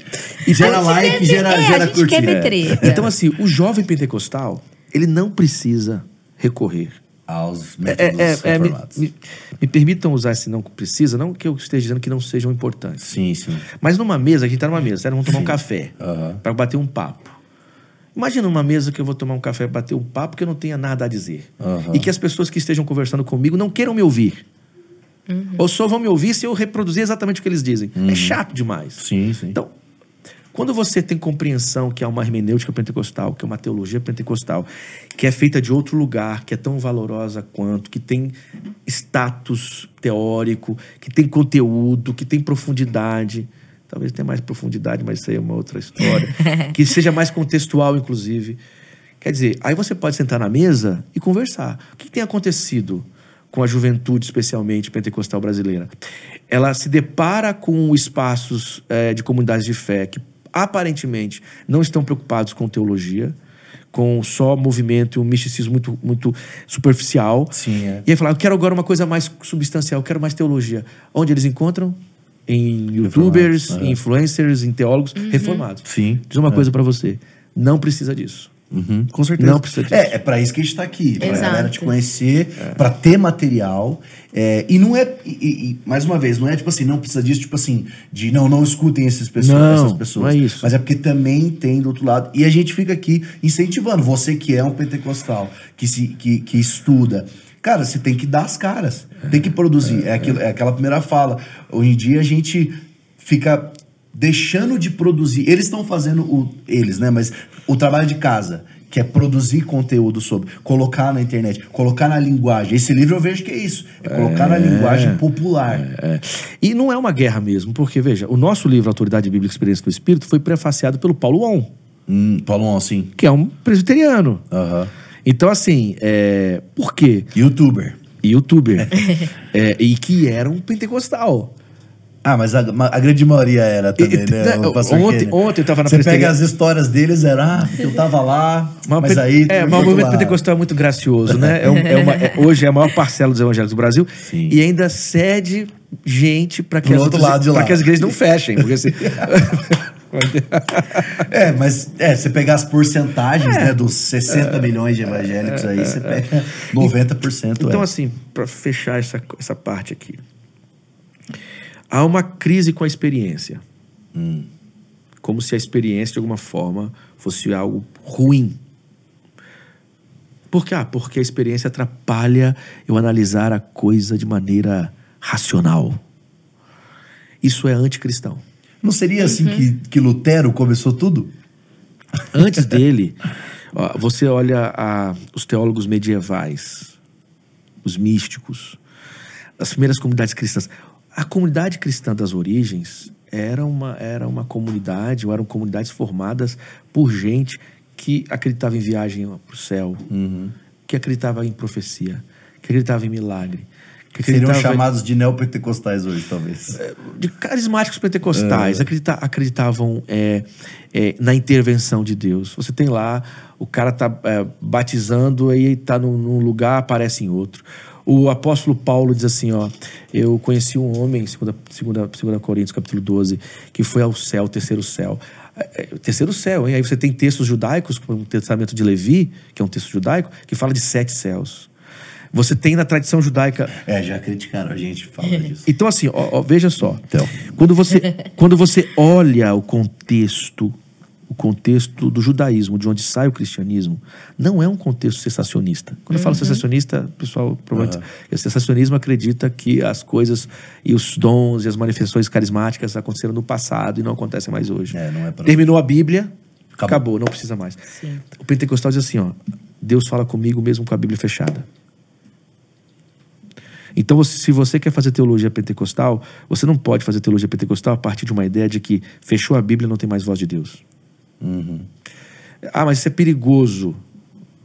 Ora, perigoso. É, mas tudo é perigoso, né? É, fosse assim, então, não teríamos problema nas igrejas em que fecham a Bíblia. Tá tudo E- certo. É, Não, acabou. que- Então, assim, é, é, o contexto carismático, o contexto do Novo Testamento é um contexto místico. Né? Você tem o apóstolo Paulo. O próprio apóstolo, a gente olha o apóstolo Paulo, imaginamos o apóstolo Paulo como um teólogo quase que reformado, né? O apóstolo Paulo diz assim, ó, em Gálatas. E transformaram ele, né? É, transformaram. Porque eu acho É que Paulo cada um completamente trans- pentecostal. é que cada um demonstração transforma no de que é poder. conveniente, É, né? o que eu falo com vocês é, não é palavra de persuasão humana. É, mas de revelação a gente fala isso diariamente aqui no Dunamis. A gente tá pregando nas universidades, Esse eu falo, tá para de discutir, cura o enfermo. Paulo ensinou a gente Paulo, fazer quando isso. vai discutir sobre a lei e sobre as obras da lei e a fé em Gálatas, em uma das argumentações, ele diz assim: vem cá, vocês receberam o Espírito pela lei? E os sinais foram. De que, que ele está falando? Né? Quando Paulo fala assim, em, em- porque assim, você tem 1 Coríntios, né? capítulo 12 até e o 14. Do 7 ao 14 são questões litúrgicas a respeito das quais Paulo tem que responder da igreja. De 11 a 14, especificamente, tem a ver com culto. É lá que tem a questão da ceia, dos cabelos das mulheres, da roupa dos homens, etc. Do 12 ao 14 é, É um místico. bloco profundamente preocupado com os carismas. Agora, você chegar naquele bloco e dizer que quando ele fala de profecia, de revelação, é, de salmos, de cânticos espirituais, de línguas, você afirmar que aquilo ali tem a ver com pregação de um sermão, de uma língua conhecida no mundo antigo, meu irmão, você está violando Tá forçando. profundamente o texto. Tem que se esforçar bastante. né, Desde pra o ponto de nisso. vista da tradição judaica de onde Paulo vem. Paulo era um místico apocalíptico que acreditava em, em glossolalia. Essa coisa das línguas dos anjos, nós temos isso no judaísmo, anterior a Paulo e do tempo de Paulo. Você tem lá, por exemplo, o Testamento de Jó, que é um livro que nós não conhecemos, que representa a tradição judaica. Sim. Que uma das filhas de Jó fala a língua dos anjos. Você tem textos, textos judaicos que falam de glossolalia, do contexto de Paulo. Então, o Paulo judeu, que não é o Paulo ocidental, que não é o, o Paulo, não, Paulo calvinista. É, mas essa teologia paulina que É. eles têm falado, ela é. Essa teologia Paulo, Calvi paulina. Essa teologia Paulo não é Paulo. Uhum. Paulo era avivado. Paulo era, Era um místico. Paulo era um místico. Ele diz assim: Eu sou um místico, sou fariseu de fariseu. Então, assim, ele fala que vai ao terceiro céu. Ele diz que fala mais língua do que todos os outros. Ele não está dizendo que conhece mais línguas do seu tempo do que os outros. Ele diz: vocês não apaguem o espírito. É óbvio que ele faz um jogo retórico importante. Entre o 12 e o 14 tem o 13, que é o amor. Mas esse amor é animado pelo carisma. Sim. Sim. Quer dizer, o carisma produz o amor. É aí que uma teologia pentecostal precisa chegar com, com toda a potência. Assim, não, o carisma, a experiência mística, essa leitura bíblica pentecostal, isso produz o quê? Produz a experiência do êxtase, produz, produz um preenchimento desse déficit estático deixado, esse déficit do espírito deixado, mas isso repercute num jeito de ser no mundo. Não, e talvez Paulo, de todos os apóstolos, teve os- a sua experiência mais forte. Exato. Porque né, é, a conversão de Paulo é completamente mística. Óbvio, você vê lá a multiplicação de peixes, né? A pesca maravilhosa. Não, não eles seria tiveram. aquela conversão sem a experiência Exato. de fato. Ué, seria Paulo isso falou que possível. se converteu como? Ele mesmo conta depois Exato. que ele viu, ele vi- ele, ele não sentou numa cadeira e, e leu nada não, ele viu, ele teve uma experiência estática. E aí ele fez Certo. teologia pentecostal depois de todas as outras cartas dele. É, profundo, Explicando. profundamente pentecostal. Legal. E aí, veja só. Aí alguns termos nos ajudam, assim, né? A diferença entre êxtase e transe. Eu sei que são conceitos. O transe é uma experiência que te tira a capacidade de descrição, de narrativa, de compreensão. O êxtase não. Isso eu estou pensando aqui do ponto de vista da antropologia. né? Legal. A- a- o êxtase, ele é isso que te tira do eixo, que está para além da capacidade logocêntrica, racionalista, te faz perceber coisas, ver coisas, sentir coisas, ter acesso a informações que estão para além dessa lógica racionalista, mas que tem narrativa, que tem compreensão, que Mais tem discurso, que tem possibilidade de explicação. Sim. Mais ou menos assim, você está num culto, como diferencia o êxtase de transe? O transe é aquela loucura que você acaba e fala assim: o que, que você. Que que você que- e aí, como que foi? Foi maravilhoso. O que, que você me deu? Nada. Não Mas sei. alguma coisa mudou. Não sei, não sei, só sei que foi assim. É. Do Chicó, né? Não sei, só sei que foi assim. O êxtase, não. O êxtase, a palavra êxtase significa isso, aquilo que te passa. Te passa, te toma, te mergulha, mas tem narratividade, tem, compre- Deus me falou, tem compreensão, tem sabedoria, Legal. tem transformação. Quer dizer, uma igreja que tem experiência estática, por exemplo, é uma igreja que transforma a realidade. O, o, o J.K. Smith, ele apresenta pelos cinco pontos do que caracterizam uma experiência pentecostal carismática.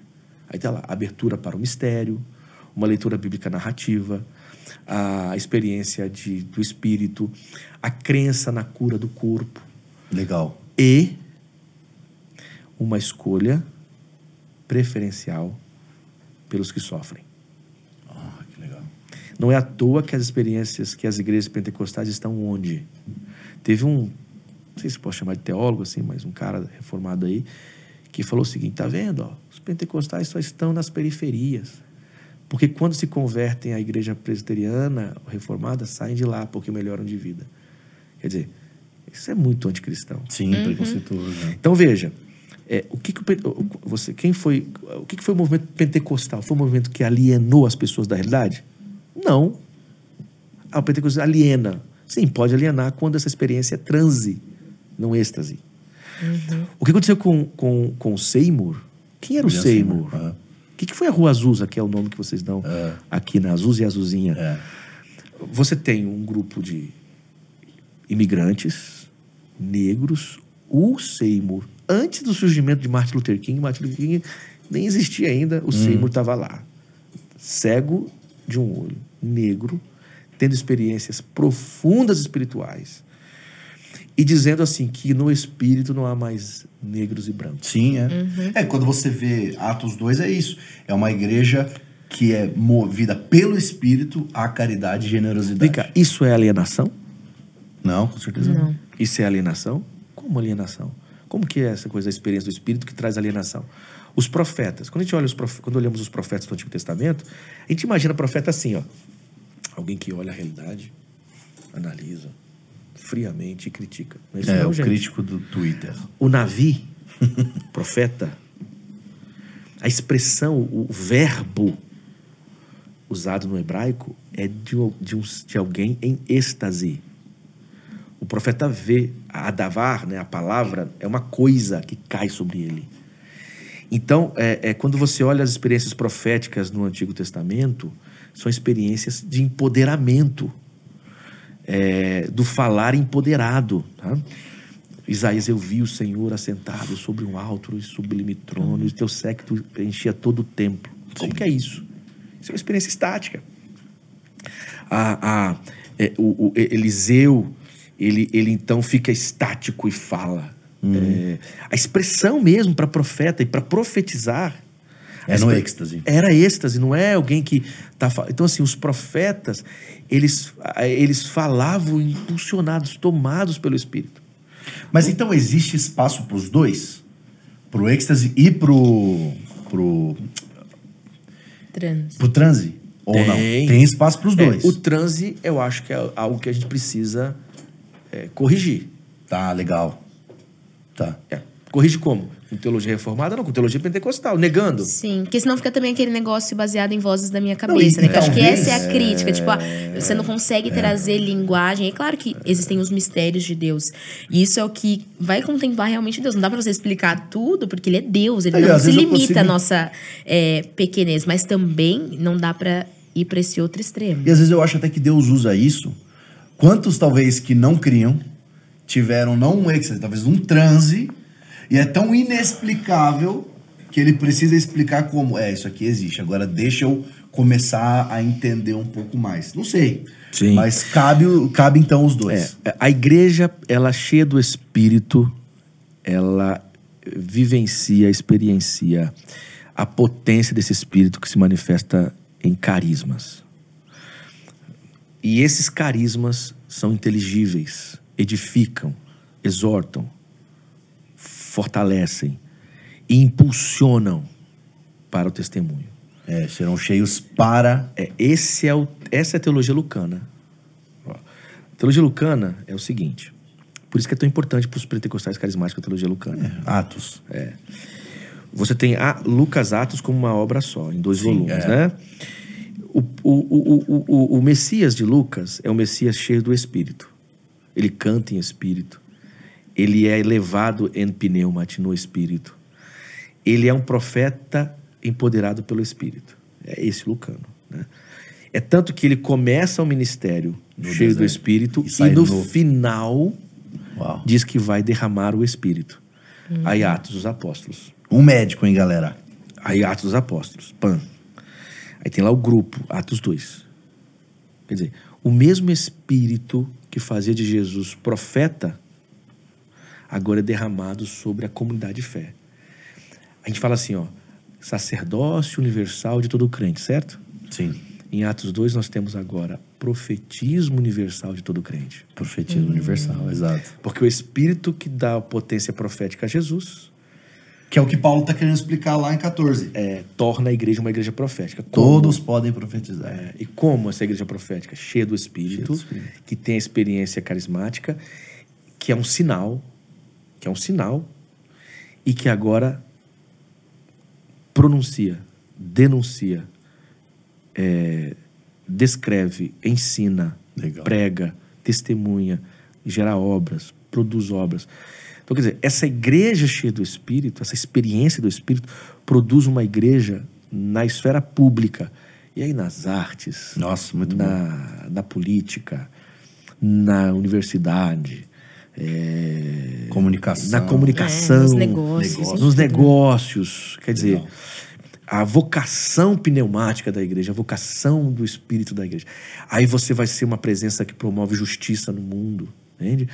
Esse Jesus, esse Jesus cheio do Espírito, ele denunciou quem produzia a injustiça. Ele, ele, ele, inclusive, criticou os religiosos que eram profundamente anti- anti-reino. então, é, é uma igreja que se torna uma igreja contracultural e nova cultura. É uma igreja que, no Espírito, produz vida, produz profecia. Então, a profecia aqui é o êxtase, essa potência e é a presença relevante no mundo. Isso, Demais. Porque se isso é alienação, pelo amor de Deus. Então, quando a gente perde isso de vista, aí ficamos só no transe, aí sim, aí podemos ser alienados mesmo. Sim, é, é. É aquilo que o pastor Theo ele fala mesmo. Não pode ser aquela experiência pentecostal selvagem que não leva a nada. Ela tem que estar construindo. Você cai no espírito, mas você não é, levanta, É um né? texto de Isaías. Ele, ele me ungiu para. Atos, Atos 8. Sejam cheios do minhas Espírito para serão minhas- testemunhas. E a expressão testemunha, ele é mártir, né? Serão Uhum. minhas testemunhas. Tanto em Jerusalém, na Judéia, Samaria, com É, o que eu falo, o pessoal manda aqui, ah, eu quero ser batizado no Espírito Santo. Beleza. Mas por que que você quer? Porque é pra alguma coisa, não é só pra dar um check na tua. Ah, eu fui batizado, eu sou cheio do Espírito. Tá, mas você vai ter que ser cheio para pregação do Evangelho. Dizer aquilo que ele fez. Atos 4. Então, cuidar das pessoas. É, o, o, o, o apóstolo Paulo, quando conta sua experiência lá em Gálatas, depois do concílio de Jerusalém, que é o, o problema é esse também. Estão entrando gentios. Como que eu provo que gentil pode entrar? É porque na experiência do Espírito os gentios também vivenciaram. Sim. É, é esse o argumento de Pedro. É esse o argumento de Pedro. Ó, por que não vamos aceitar os gentios lá como eu aceitei? É porque eu estava pregando e o mesmo Espírito que foi derramado sobre nós foi derramado sobre esse romano aqui. Sim. Aí Paulo, ele é exortado, né? Tudo bem, pregue aos gentios, mas preserve algumas coisas. Não coma carne sacrificada, nem sangue, etc. Mas quando Paulo vai contar, ele diz, olha, e obedeci com muita, muita exatidão de cuidar dos pobres. É. Então, quer dizer, é, não é à toa que os movimentos mais importantes no mundo de cuidar de pessoas, de serviço, solidariedade, vêm de tradições carismáticas Sim, pentecostais. com certeza. Então, é, é- é- quer dizer, essa é a teologia pentecostal. Muito legal. Pastor, eu queria que a gente entrasse num livro seu, pra gente poder falar sobre isso, que é esse livro, Os Anjos que Caíram do Céu. Sim. Tem, até, tem, tem, tem, tem estudos ali, é livro de Enoque, livro de Enoque, né? E eu queria, porque assim, pentecostais, carismáticos, gostam de uma batalha espiritual, gostam de falar de demônio, de não sei o quê. E eu queria ouvir o teu lado mais teológico. Eu, eu, eu fiquei muito com vontade de ler esse livro aqui, mas já ouvi agora de primeira mão, porque é como a gente. Porque a gente sabe que talvez um lado mais reformado nem se fala, nega-se toda essa parte mais espiritual desse lugar, ou diz, não, existe, mas não tem muita linguagem. Como que é falar de demônio, falar de eh, essa parte demologia pentecostal e Veja teológica? só, é, a- a- o Novo Testamento, você tem a presença maciça de seres malignos. O mundo jaz o maligno. Você tem um líder de outros demônios. Está no Novo Testamento. Uhum. Ah, O apóstolo Paulo fala de umas estruturas, principados, potestades. Potestades. O Apocalipse tem isso. Então, Jesus é o Messias que vence os demônios. Eh, Lucas capítulo 4. quando- Legião, Legião. tal, sete vezes mais. É, isso é um pouco discreto no, no Antigo Testamento. Quando você lê o Antigo Testamento, você não encontra isso. Você não encontra um líder dos demônios. Você vê talvez em Gênesis ali só no. Que nem é também assim. Você não tem essa figura dos demônios. Agora, quando você entra na literatura judaica entre o Novo Testamento e o Antigo, você tem a presença de uma literatura em que essas figuras aparecem. Né? Uma delas é, é Enoque. Né? Aí você pergunta, aí tem- nós temos que falar uma coisa que antecede a isso. Mas pastor, mas professor, mas Kenny, e aí, vamos, como que é essa literatura pseudepigráfica ou apócrifa? Apócrifo. É, né? elas não são canônicas. Mas, quando nós lemos o Novo Testamento, nós temos a presença São da literatura citadas, né? como, como pano de fundo. Algumas dessas literaturas são citadas. Sim, Uma é. delas é Judas. Sim. Judas cita como profetizou o profeta Enoque. É. Ele está citando 1 Enoque, capítulo 1, verso 9. Ah, Pedro fala dos espíritos que estão aprisionados. De onde vem isso? 1 Enoque. Então, não é que essa Que era uma literatura judaica. então eles liam judaica. Eles, liam. eles liam, e mais do que isso, isso percorria, isso corria. Cultural. Algumas coisas que a gente não consegue compreender no Novo Testamento, a gente só compreende a partir desse pano de fundo. Um exemplo. Tem um texto na Epístola Petrina que é um nó, né? Foi aos Espíritos e pregou. Né? Aí uns vão falar de purgatório, outros de reencarnação. Outro... Cara, a gente entende isso tendo Enoque como pano de fundo. Porque Enoque diz que, o livro de 1 Enoque diz que Enoque foi aos espíritos aprisionados, que são seres que deixaram a glória do céu e se misturaram com as mulheres, que é uma releitura de Gênesis. Então, eu quero perguntar dos nefilins. É, então. Eu preciso perguntar Isso. dos nefilins. E que ele. Aí diz o texto que Enoque vai aos espíritos aprisionados e prega e instaura o fim dos tempos. Ou anuncia o fim dos tempos. Então, acreditava-se que Enoque era aquele que, de alguma maneira, dava início ao fim dos tempos. Aliás, tem um texto em Enoque que chama Enoque de Filho do Homem. O que que 1 Pedro está dizendo? Quem instaura o fim dos tempos não é Enoque, é Jesus. Ele, ele traz revelação sobre aquele É. pensamento limitado. Ele na está contrariando a afirmação de que Enoque é aquele que traz o fim dos tempos. Não, quem traz o fim dos tempos é Jesus. E usa a linguagem, que é uma linguagem judaica. Legal. Então, se você não tem esse pano de fundo, você fala muita coisa sobre esse 1 Pedro aí. É, então, assim, a coisa do cabelo das mulheres em Paulo, não é? É, você tem aí o pano de fundo da, de Enoque, que os anjos se atraem pelas mulheres. Então, Paulo está dizendo, ó, calma aí, então cuide do cabelo. Não é para que as mulheres não cortem mais o cabelo. Ele está falando, ele está usando a linguagem do seu tempo para dizer, ó, tenham cuidado, tenham decência, se cuidem nos, nos cultos. Entende aqui? Então, assim, essa literatura é uma literatura que serve de pano de fundo. Não é para torná-la canônica. Sim. É o contexto literário através do qual, a partir do qual o Novo Testamento é produzido. Sim. Então, conhecer isso foi o que eu fiz no mestrado, para entender o Novo Testamento. E, o, e a questão dos espíritos imundos, dos demônios, a gente tem isso muito presente nessa literatura. Por exemplo, no Novo Testamento em Marcos, os espíritos são chamados de pneuma cartaton, ou seja, espíritos imundos. Essa expressão aparece pela primeira vez num livro chamado Jubileus, que é um texto judaico. Ah, porque a origem dos demônios, nós não- a Bíblia hebraica, ela não está preocupada em, em explicar a origem dos demônios. E nem tem a figura dos demônios, porque a Lúcifer, Caiu. é, Lúcifer não aparece, Um porque Lúcifer é uma terço. palavra, é uma expressão em latim. Sim. Então, como que a gente vai encontrar Lúcifer na Bíblia hebraica, né? Era o inimigo, o adversário. É, porque você tem lá o Helel Ben Shahar, a estrela da manhã, que é uma crítica que o profeta está fazendo à Babilônia, e que cai mesmo. O profeta diz: Babilônia vai cair. E ela cai, Nabucodonosor, e é destruído, o povo volta do cativeiro, Babilônia. É disso que o texto está falando.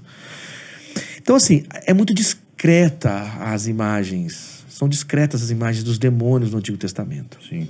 Isso não é diferente no Novo. No Novo, inclusive, o Messias vence os demônios. Por que, que no Novo Testamento Jesus está o tempo todo fazendo exorcismos? É.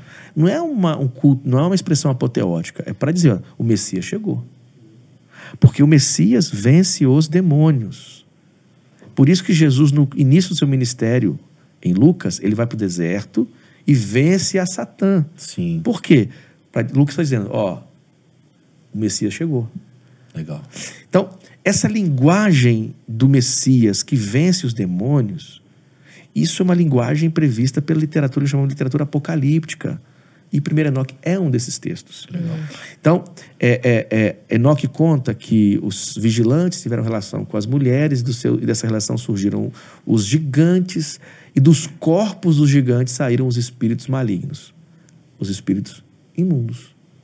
É por isso, você lembra que Lázaro, Lázaro, ó, que os gadarenos quebram as correntes? Sim. São espíritos, parece que o cara tem uma força. Veja, na Enoque diz que os, dos corpos dos gigantes, espíritos ictos, fortes. Por isso que tem essa força. É daí que vem essa ideia. É, é o, que, o, que, o que o Novo Testamento está dizendo? Ó, o Messias chegou. É, é, é, é, é complicado, é muito. É, é- é impossível olhar para o Novo Testamento e tentar racionalizar isso. Não, esses demônios aí são expressões é, psíquicas. Isso, isso não passa. Na, isso, É depressão, é. isso não passa na cabeça do mental. um autor do Novo Testamento nunca entenderia isso, porque o autor do Novo Testamento é um judeu. Na hora que Caramba. o bicho pega também não tem mais isso de Ele é judeu. psíquica, né? Então, para o judaísmo, e aí é o judaísmo, nós chamamos de judaísmo do segundo templo. Aí nós teríamos que ter um outro encontro aqui para explicar esse negócio de judaísmo do Ah, segundo com certeza. Que é o judaísmo que surgiu nesse período que alguns chamam de interbíblico ou de silêncio de Deus. Tirem esse nome. Uns 400 anos ali. né? Esse período foi o período que surgiram vários judaísmos, vários textos, e entre eles esses textos apocalípticos. Paulo é deste contexto, Jesus é deste contexto, os autores do Novo Testamento são deste contexto. Então, quando eles estão falando de demônios, eles não estão falando de forças psíquicas. Eu lembro uma vez um cara tentando explicar a expressão, a possessão demoníaca, dizendo o seguinte: é o, mi, é o macrocosmo da maldade humana no microcosmo. No numa perspectiva antropológica. Na teologia, É demônio, é demônio. na teologia do Novo Testamento são demônios. Entendi. E são chamados de espíritos imundos. E essa linguagem, esse imaginário, tem seu pano de fundo nesse judaísmo do segundo templo. Nossa, demais. Então, inclusive para a gente entender o Novo Testamento, entender Paulo, os pentecostais teriam que conhecer esse judaísmo do segundo templo, porque é o judaísmo do segundo templo que cede o imaginário daquilo que temos no novo. Tem autores é, como o N.T. Wright, por exemplo, que vai, vai, vai radicalizar isso e outros. né? É, quer dizer, é, e pentecostais, muitos autores pentecostais estão fazendo isso na Europa, nos Estados Unidos. Os caras não conhecem aqui no Brasil. Biblistas pentecostais, que, especialistas nessa literatura, e que, a partir dessa literatura, mostram o quanto o Novo Testamento acreditava em seres malignos. Não dá para racionalizar isso. Você pode fazer o que você quiser, você pode tentar tornar- isso metáfora, alegorizar, mas não dá, cara. Mas então existe. Você acha que todo esse movimento que nós temos hoje de batalha espiritual, ela em conjunto com esse conhecimento teológico, essa demonologia, falar disso, então casaria super certo. Seria a- essa nossa ideia que a gente estava falando de a experiência ser arrumada Pela teologia. pela teologia. Aí vamos falar então de batalha espiritual. É. É, quem é o Messias no Novo Testamento? É aquele que vence as forças malignas, principalmente. Então, há uma batalha espiritual. Essa batalha já foi realizada. E quem venceu? O Cristo vitorioso. Ele venceu. Efésios. Efésios, é, ele, é- junto com Colossenses, é um texto profundamente cósmico, porque apresenta um Cristo cósmico que vence os- as forças malignas. Em Efésios é, é dito que a igreja é colocada do lado de Cristo e que e os demônios estão debaixo dos seus pés. Então, logo, a igreja em Cristo venceu os demônios, as forças malignas. Aí tem o tal do capítulo 6 de Efésios. A nossa, a nossa a nossa luta não é contra a carne nem contra o sangue, mas contra as potestades, os principados. Tem uma preposição aqui, que é o prós. Essa preposição aparece, sabe onde? Em João, no prólogo joanino. Em arque, em rológros, prós ton teon. Quer dizer, no princípio era o verbo e o verbo estava contra Deus? Com Deus. Próximo. Junto Próximo, junto. junto. É, o me- é a mesma preposição de Efésios. Efésios está dizendo que Jesus venceu e ganhou a batalha. Efésios 6 está dizendo: Pois é. Então a nossa, a nossa luta não é junto de, ao lado de simplesmente da carne, mas junto de, ao lado de forças, principados, potestades. Elas já foram vencidas. Então, não há uma batalha contra elas, elas já são vencidas. Agora, elas estão ao redor. Uhum. Então, não é que a gente, po a gente pode perder a qualquer momento. Aí eu acho que a gente precisa dar uma ajustada uhum. na, na, na, temperatura dos movimentos de batalha espiritual. Porque dependendo de como isso é feito, parece que nós estamos numa luta que a qualquer momento que a gente é pode perder. É possível de perder, é. Então, imagine uma, imagine uma batalha espiritual na perspectiva do Campeonato Brasileiro agora. Quer dizer, o Botafogo vai para o jogo, mas ele já venceu. Né? ele já é vitorioso. Aqui eu tô uma piada. Sim, sim. É, eu tô bem feliz aqui é. com o Palmeirense. Um dia depois o da Palmeiras. Então, quer dizer, é, não, é uma, não é uma batalha numa guerra. É tanto que em Efésios você tem aquela imagem de Jesus levando ah, publicamente as potestades. Quando alguém vencia a guerra, ele fazia uma exposição dos Mostrava. soldados vencidos. Uhum.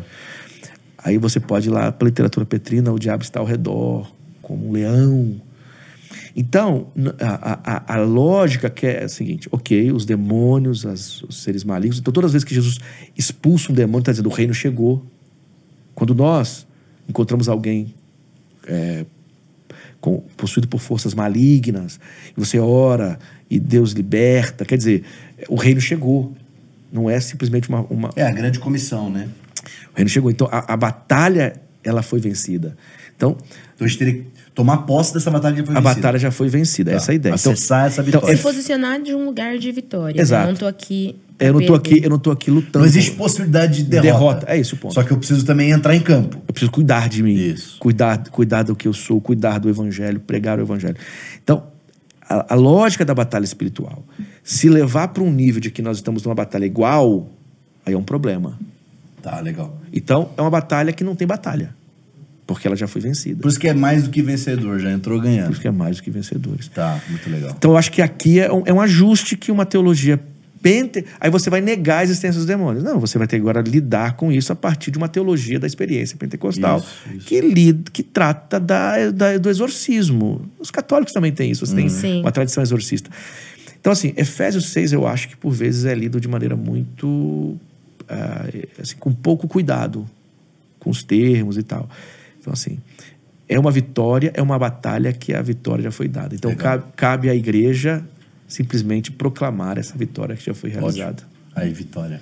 É isso. É, vitória, é isso aí. Pastor Kenner, pra gente ir para esse nosso último bloco, a gente já falou muita coisa. Eu já tô vendo aqui que isso aqui deu match, a gente vai ter que trazer você várias vezes. Aí a gente vai nos lugares mais assim, vamos é, tem comentar vários as assuntos coisas. que virariam uma conversa inteira. Exato, né? igual você falou só do, do segundo tempo lá. Mas vamos fazer um bate-bola de assuntos pentecostais. Perfeito. Você trazendo aí a, o ajuste e a definição teológica. Nossa. Então é, é, é, é, assim, aquela fala que é um corte, cada fala é um Depois corte. Depois daqui ninguém mais pode falar sobre isso. É, né? não, é, tá definido, tá, é isso aqui. Eu Mas, queria trazer um, hein? Tá, então já começa com, aqui, com é, o seu.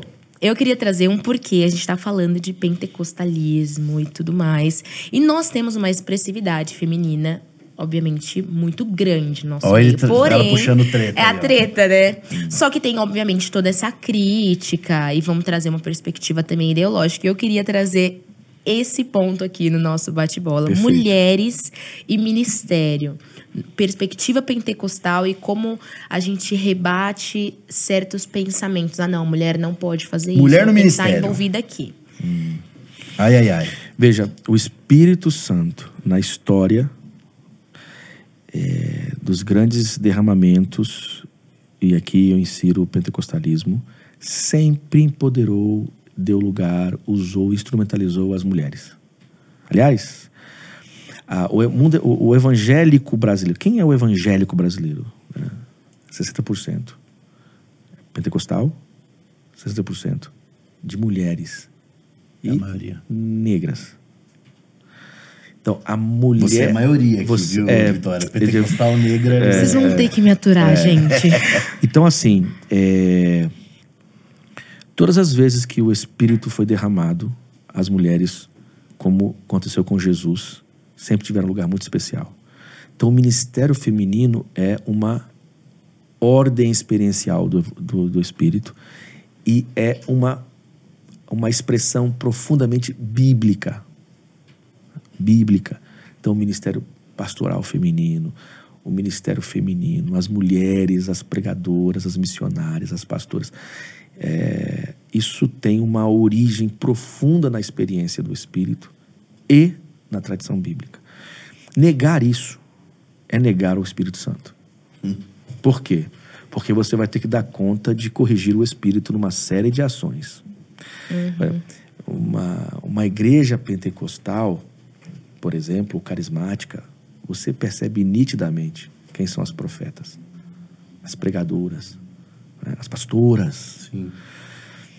É, isso não tem nada a ver necessariamente com questão político-ideológica. Né? Isso tem a ver com a ação do Espírito. O Espírito, ele empodera todas as pessoas para testemunhar. E as mulheres fazem parte disso.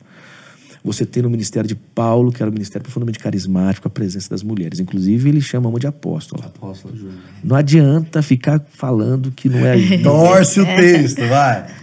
É, não, não, dá. Tipo assim, eu tenho até. A gente senta, conversa, mas ouço 10 minutos, aí eu falo no final, beleza, não é isso não.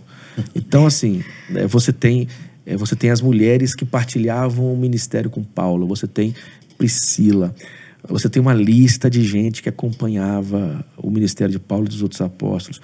Você tem Jesus, né? você tem, por exemplo, João capítulo 4, a mulher samaritana, que é uma apóstola.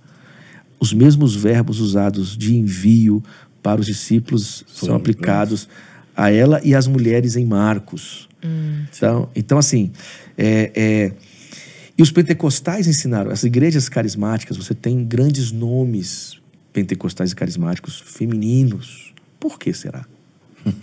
porque, porque o Espírito, ele, quando é derramado, ele Sim. coloca a mulher num lugar especial. Tem um autor é, que nem é pentecostal, nem evangélico, o amigo, o Juliano Speyer, que escreveu O Povo de Deus, que mostra a importância das, dos evangélicos para a cultura brasileira e para o Brasil. Enquanto tem gente dizendo que os evangélicos atrapalham, esse cara, ele é autor, é jornalista. Mesmo não sendo evangélico, ele reconheceu. Reconheceu numa pesquisa antropológica que ele fez como pesquisador da, da USP. Que legal. Foi lá, no interior da Bahia, pesquisar uma outra coisa, pesquisar comunicação, e descobriu que as igrejas evangélicas estavam espalhadas pelas periferias do, da, da Bahia, de Salvador, e o quanto elas impactavam a, aquela comunidade. Por exemplo, é, eram redes de segurança alimentar de forma informal, de maneira informal. Um irmão precisava do outro. Uhum. E uma das coisas que ele percebeu tem a ver com as mulheres. Sim. Ele percebeu, claro que aqui nós temos outro lado também da moeda, mas ele percebeu que a, os homens, quando se convertiam, e as mulheres, quando se convertiam, os lares eram menos violentos. As mulheres, as mulheres eram tratadas com mais respeito tinham, eram menos alvos assim de violência Sim. e essas mulheres tinham um lugar nessas comunidades que não costumavam ter na sociedade fora hum. porque era uma sociedade que de alguma forma como sempre faz coloca um lugar é, menor para as mulheres Sim. é lógico que nós temos nas igrejas gente aí dizendo que a mulher só, a mulher só pode pregar se tiver um homem no púlpito Sim. Sabe que tem uma denominação que chegou Sim. a essa conclusão. Uhum. É lógico, a minha, vou falar da minha, vou falar de dentro. Os batistas, nós estávamos discutindo no último concílio, no último concílio, no último é, convenção, se mulher poderia ser pastora ou não. E era interessante que tinha uma mulher na mesa lá na diretoria discutindo isso. e os caras discutindo se a mulher poderia ser pastora ou não. Mas quando você olha, assim, no, num recorte maior, nos espaços pentecostais, essas mulheres pregam, essas mulheres profetizam, essas mulheres são Líderes. pastoras, lideram. Uhum. Então, é, a experiência do Espírito, né? E aqui, deixo de lado a questão do movimento pentecostal. Uhum. A pentecostalidade da igreja, ela exorta a igreja a olhar para as mulheres e perceber que o Deus que usa os homens e que dá lugares é, de voz, de fala, de pregação, de ministério para os homens também faz isso com as mulheres. Uhum. Muito bom. Então, Muito Seria uma blasfêmia contra o Espírito você impedir que as mulheres tivessem, tenham o, seus, o seu lugar e vivam o seu ministério. E essa fala vai. Ele dar já o prepara um mas corte, muito bom, assim, gente, muito tá bom, aí. Muito bom. Muito bom. Pastor, próximo bate-bola aqui. Esse é um bate-bola longo, né? Porque É, um não, bate-bola- dá pra te fazer um episódio só sobre isso, com certeza. É porque o mas- pastor não sabe brincar, né? Tipo assim, bate bola e traz já Não, mas, todo pô, um deu ali um negócio. é isso. uns 10 minutos, é tá assim que a ótimo. gente gosta. Também né, menos gente? que isso fica muito raso. É, daqui a pouco vão dizer o que eu não disse, né? Já vão dizer o que eu não disse, É. Já, mas eu. recorta, É, sim. recorta. Mas agora vamos um outro, que é importante trazer. Falar em línguas. Sim. Falar em línguas, é, o que é, o que não é. É bíblico, não é. É invenção, não é. Não tem nada mais bíblico do que a glossolalia. Falar em línguas no Novo Testamento não tem nada a ver com falar em hebraico, grego, ou você aprender, você ser um poliglota. Não tem nada. Seja um poliglota, aprenda sete línguas, fale inglês, português, espanhol, alemão, francês, é, mas não tem nada a ver com glossolalia. A experiência da glossolalia não é invenção do cristianismo. Isso já acontece na tradição judaica. Então, quando você lê Paulo, eu falo mais em língua do que todos vocês, e diz assim: Paulo está dizendo que sabe mais outras línguas do mundo antigo do que os seus ouvintes. Você está estrangulando o texto, porque. Ah, porque dizem que é porque ele sabia vários idiomas, é, É. isso? Ai, meu Deus. Pois é. Então, assim, ó, Eu tenho uns amigos que falam isso. Mas por- provavelmente por causa de Atos 2. aí veja: Atos 2 também não é língua conhecida. Ah, mas a partir do verso 5, eu vou explicar. Do verso 1 até o verso 4, nós temos uma imagem. Eles estão reunidos no mesmo lugar. E um som enche. Como assim? Um som. Não é. O que enche não é o vento, é o som. Lembra muito Apocalipse, quando diz que João virou para ver a voz. Blepoton fonem. Ver a voz. Como ver a voz? Ver uma coisa que você escuta. Você Uau. entende que é uma experiência estática? Multi-sentidos. É isso aí. Tem um nome para isso, mas esqueci o nome. Então, assim, se vê então línguas como de fogo repartidas. Isso está na tradição judaica. A, li- a literatura judaica de Viagem além mundo diz que quando eles chegam no trono, eles encontram línguas de fogo sobre as paredes. Ok? E eles começam a falar empoderados. E aí tem a glossolalia, eles falam. Verso 1 ao 4. Essa aqui não é uma experiência racionalista ou de dessa racionalidade moderna. Não é, não é uma fala, é glossolalia. Porque é exatamente essas imagens que nós temos na literatura judaica do segundo templo. O que, que Lucas está dizendo? Que a igreja subiu para o céu? Ele está dizendo outra coisa. Ele está dizendo que o céu desceu. É isso que ele está falando. E isso produz umas expressões. E uma das expressões, além do, de, de vento, de línguas, a glossolalia. A partir do verso 5, essa glossolalia é compreendida por, uma, por um grupo de pessoas Multiétnico. multiétnico que cumpre uma expectativa judaica que é que a Torá seria pregada a todas as nações. O milagre aqui, o processo na linguagem do texto é hermenêutico, quer dizer, essa língua que é não compreensível, que é uma língua estática, ela é compreendida em diversas etnias diferentes. Então não é traduzida, é interpretada. Exato. É um processo. Então, assim, até quem quiser usar atos para negar, não dá. tem, que tirar, do tra- tem que tirar esse texto, falar que esse texto não tem relação nenhuma com o judaísmo. Quando chega em Paulo, irmão, já era. Em Paulo não sobra mais nada, porque em Paulo ele dá diversos indícios que esteja falando de uma experiência que é glossolalia. Aí eu recomendo um texto do Robert Menzies chamado Glossolalia. Leiam esse texto. Porque você tem toda a tradição judaica que experiencia isso. Quando você olha a história da igreja, você vai ter nos pais da igreja gente falando de glossolalia. Os pais da igreja não eram sensacionistas. No mundo medieval, na tradição medieval, também tem a experiência da glossolalia. Você vem agora no mundo moderno, há, um, há, um, há movimentos dentro do metodismo e anteriores a ele.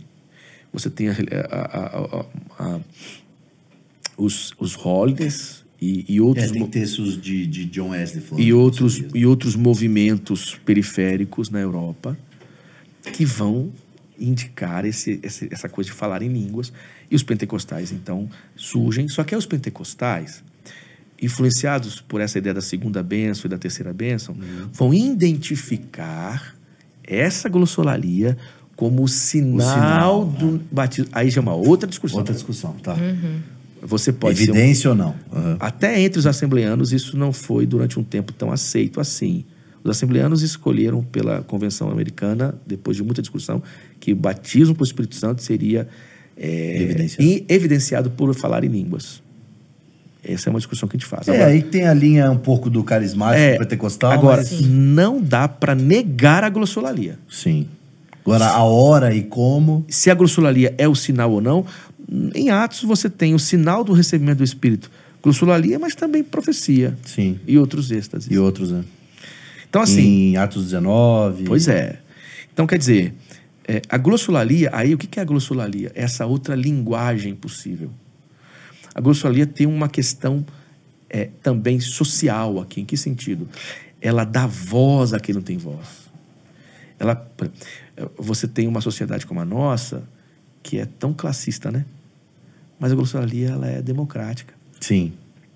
É, é a retomada da Babilônia ali, né? É, Só que do Senhor, óbvio. Então, quer dizer, é, é, a glossolalia não é, não pode ser tratada como uma fala humana, não é. É uma experiência. Isso se eu quiser ser fiel ao Novo Testamento. Sim. Eu posso simplesmente dizer, não, mas eu não concordo com o Novo Testamento. Beleza. Se você não concorda, não tem problema, não tem discussão. Ah, não concordo também com a história da igreja. A história da igreja. Você- pode não eu concordo concordar quem? com nada, Eu mas eu, eu significa concordo, eu concordo só com o que foi dito do, do período lá pós-reforma, no iluminismo, quando começaram a negar essas experiências místicas. Tudo bem, você tem esse papel.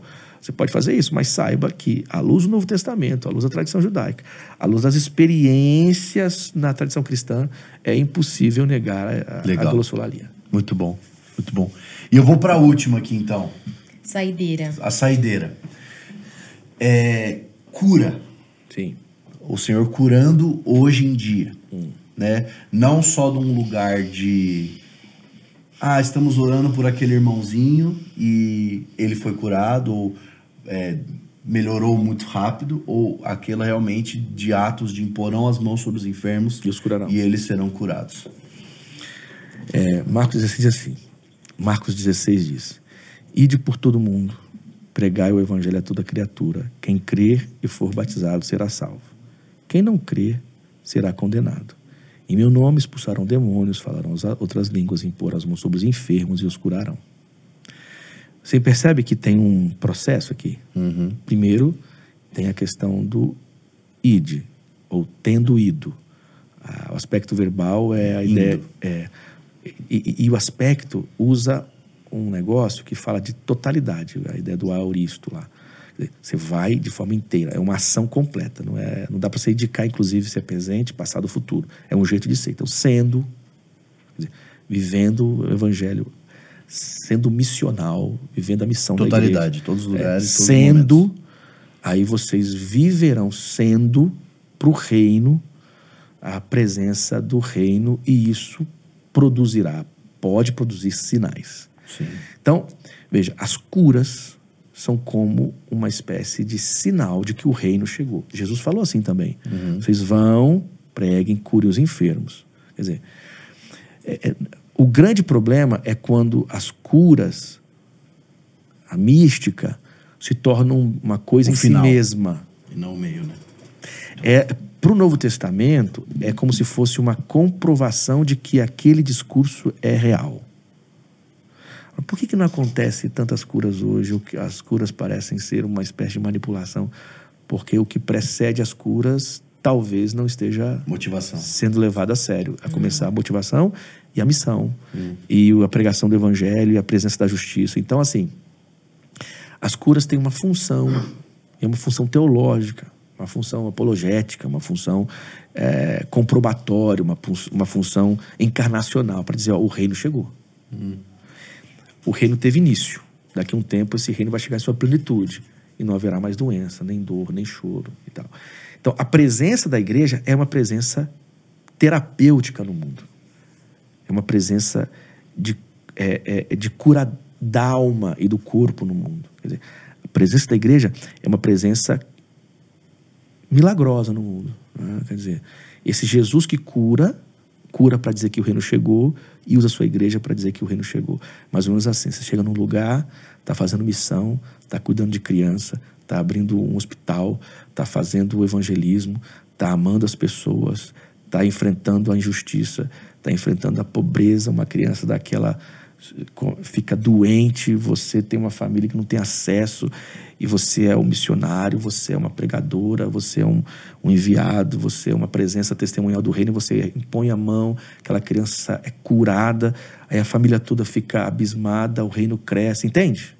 É, é gerada a matéria-prima da salvação, que é a fé. É, é isso aí.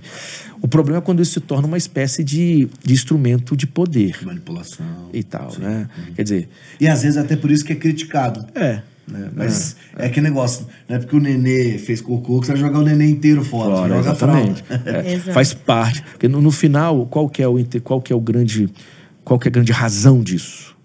É a proclamação do reino, é a sinalização do reino. Sim. Muito bom. Muito Pastor, bom. obrigado, viu? Gente tinha outras pautas aqui, mas eu vou deixar por uma segunda vinda.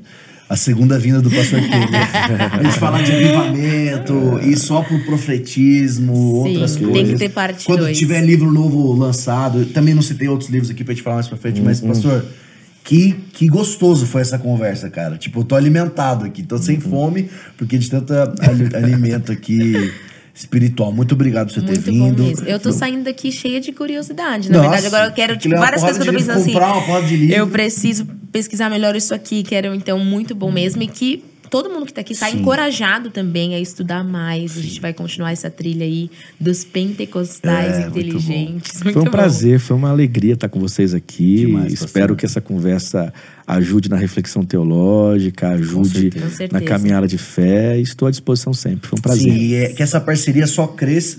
E a gente pede, por último, sempre, nossos convidados, de declarar alguma coisa, essa, essa câmera é sua, Uhum. orar, declarar, o que estiver sentindo, às vezes algo que não foi falado, algo que durante a conversa o Espírito Santo tocou. Uhum. Esse espaço é de você agora, fica à Tá vontade. O meu desejo, a minha oração é que você, jovem que nos acompanha, tenha uma experiência tão profunda com o Espírito a ponto de entender o lugar e o empoderamento dessa experiência, para que você seja uma presença testemunhal no mundo. Que você tenha coragem eh, de se aprofundar nisso que nós chamamos de teologia carismática pentecostal, não como um objeto das suas curiosidades intelectuais, mas sim um caminho louvável para que você conheça mais da experiência de Deus e essa experiência de Deus te transforme numa expressão testemunhal da glória de um Deus que tem poder e pode transformar esse mundo através da sua igreja. Então que Deus te abençoe, te capacite, te ajude para que você seja ainda mais relevante por onde por onde você passar. Glória a Deus. Uau, muito bom. E se você tá aqui até agora nesse podcast, é porque você tem fome de Deus. Exatamente. E eu, eu não posso deixar de falar pra galera que a Dunamis Conference tá chegando. Nossa, gente, é sério. Cara, Se você maior e não melhor conferência da história. negócio, você Exato. vai se arrepender. Exatamente. Então se inscreva na Dunamis Conference, já mais da metade das inscrições. Não sei também quando você tá vendo isso aqui, às vezes já deve ter até acabado. Mas corre, tá aparecendo na tua tela aí o QR Code pra você se inscrever. Gente. Vai ser muito vem, especial. Cara, a line-up tá incrível. Não é só uma experiência, mas é um êxtase. Que é aquilo que a gente vai receber ter do muito Espírito, em nome de mas vai Jesus. gerar fruto pra sociedade, pro Transformação. Brasil, pro, pro mundo. Então, se inscreva aí na Dunamis Conference e É desperte. É isso. Pastor, mais uma Desperta vez. tu que dormes. É, obrigado mais uma Prazer. vez. Muito Foi uma alegria. Galera, pastor. vai atrás de seguir o Pastor Kenner, de, cara, adquirir os livros dele, todos esses que a gente falou, Os Anjos Caíram do Céu, Autoridade Procure Bíblica. lá ah, o YouTube da Igreja Betânia, o Isso. Instagram Pode da Igreja fazer o Betânia. jabá aí, pastor. É, Isso. tem. Nós temos todos os sermões. Nós estamos numa série agora lá em Betânia sobre Gálatas. Legal. Legal. Terminamos o Sermão do Monte, estamos numa série de Gálatas, está tudo disponível no nosso Spotify, ele está na, lá na, no YouTube. Só Muito procurar material Betânia. bom pentecostal pra, pra, pra se alimentar. Glória Brasil. a Deus. É isso aí, pessoal. Fica aqui mais um Durame Sem Gout. Valeu, Deus abençoe gente. vocês. Deus Até semana que abençoe. vem.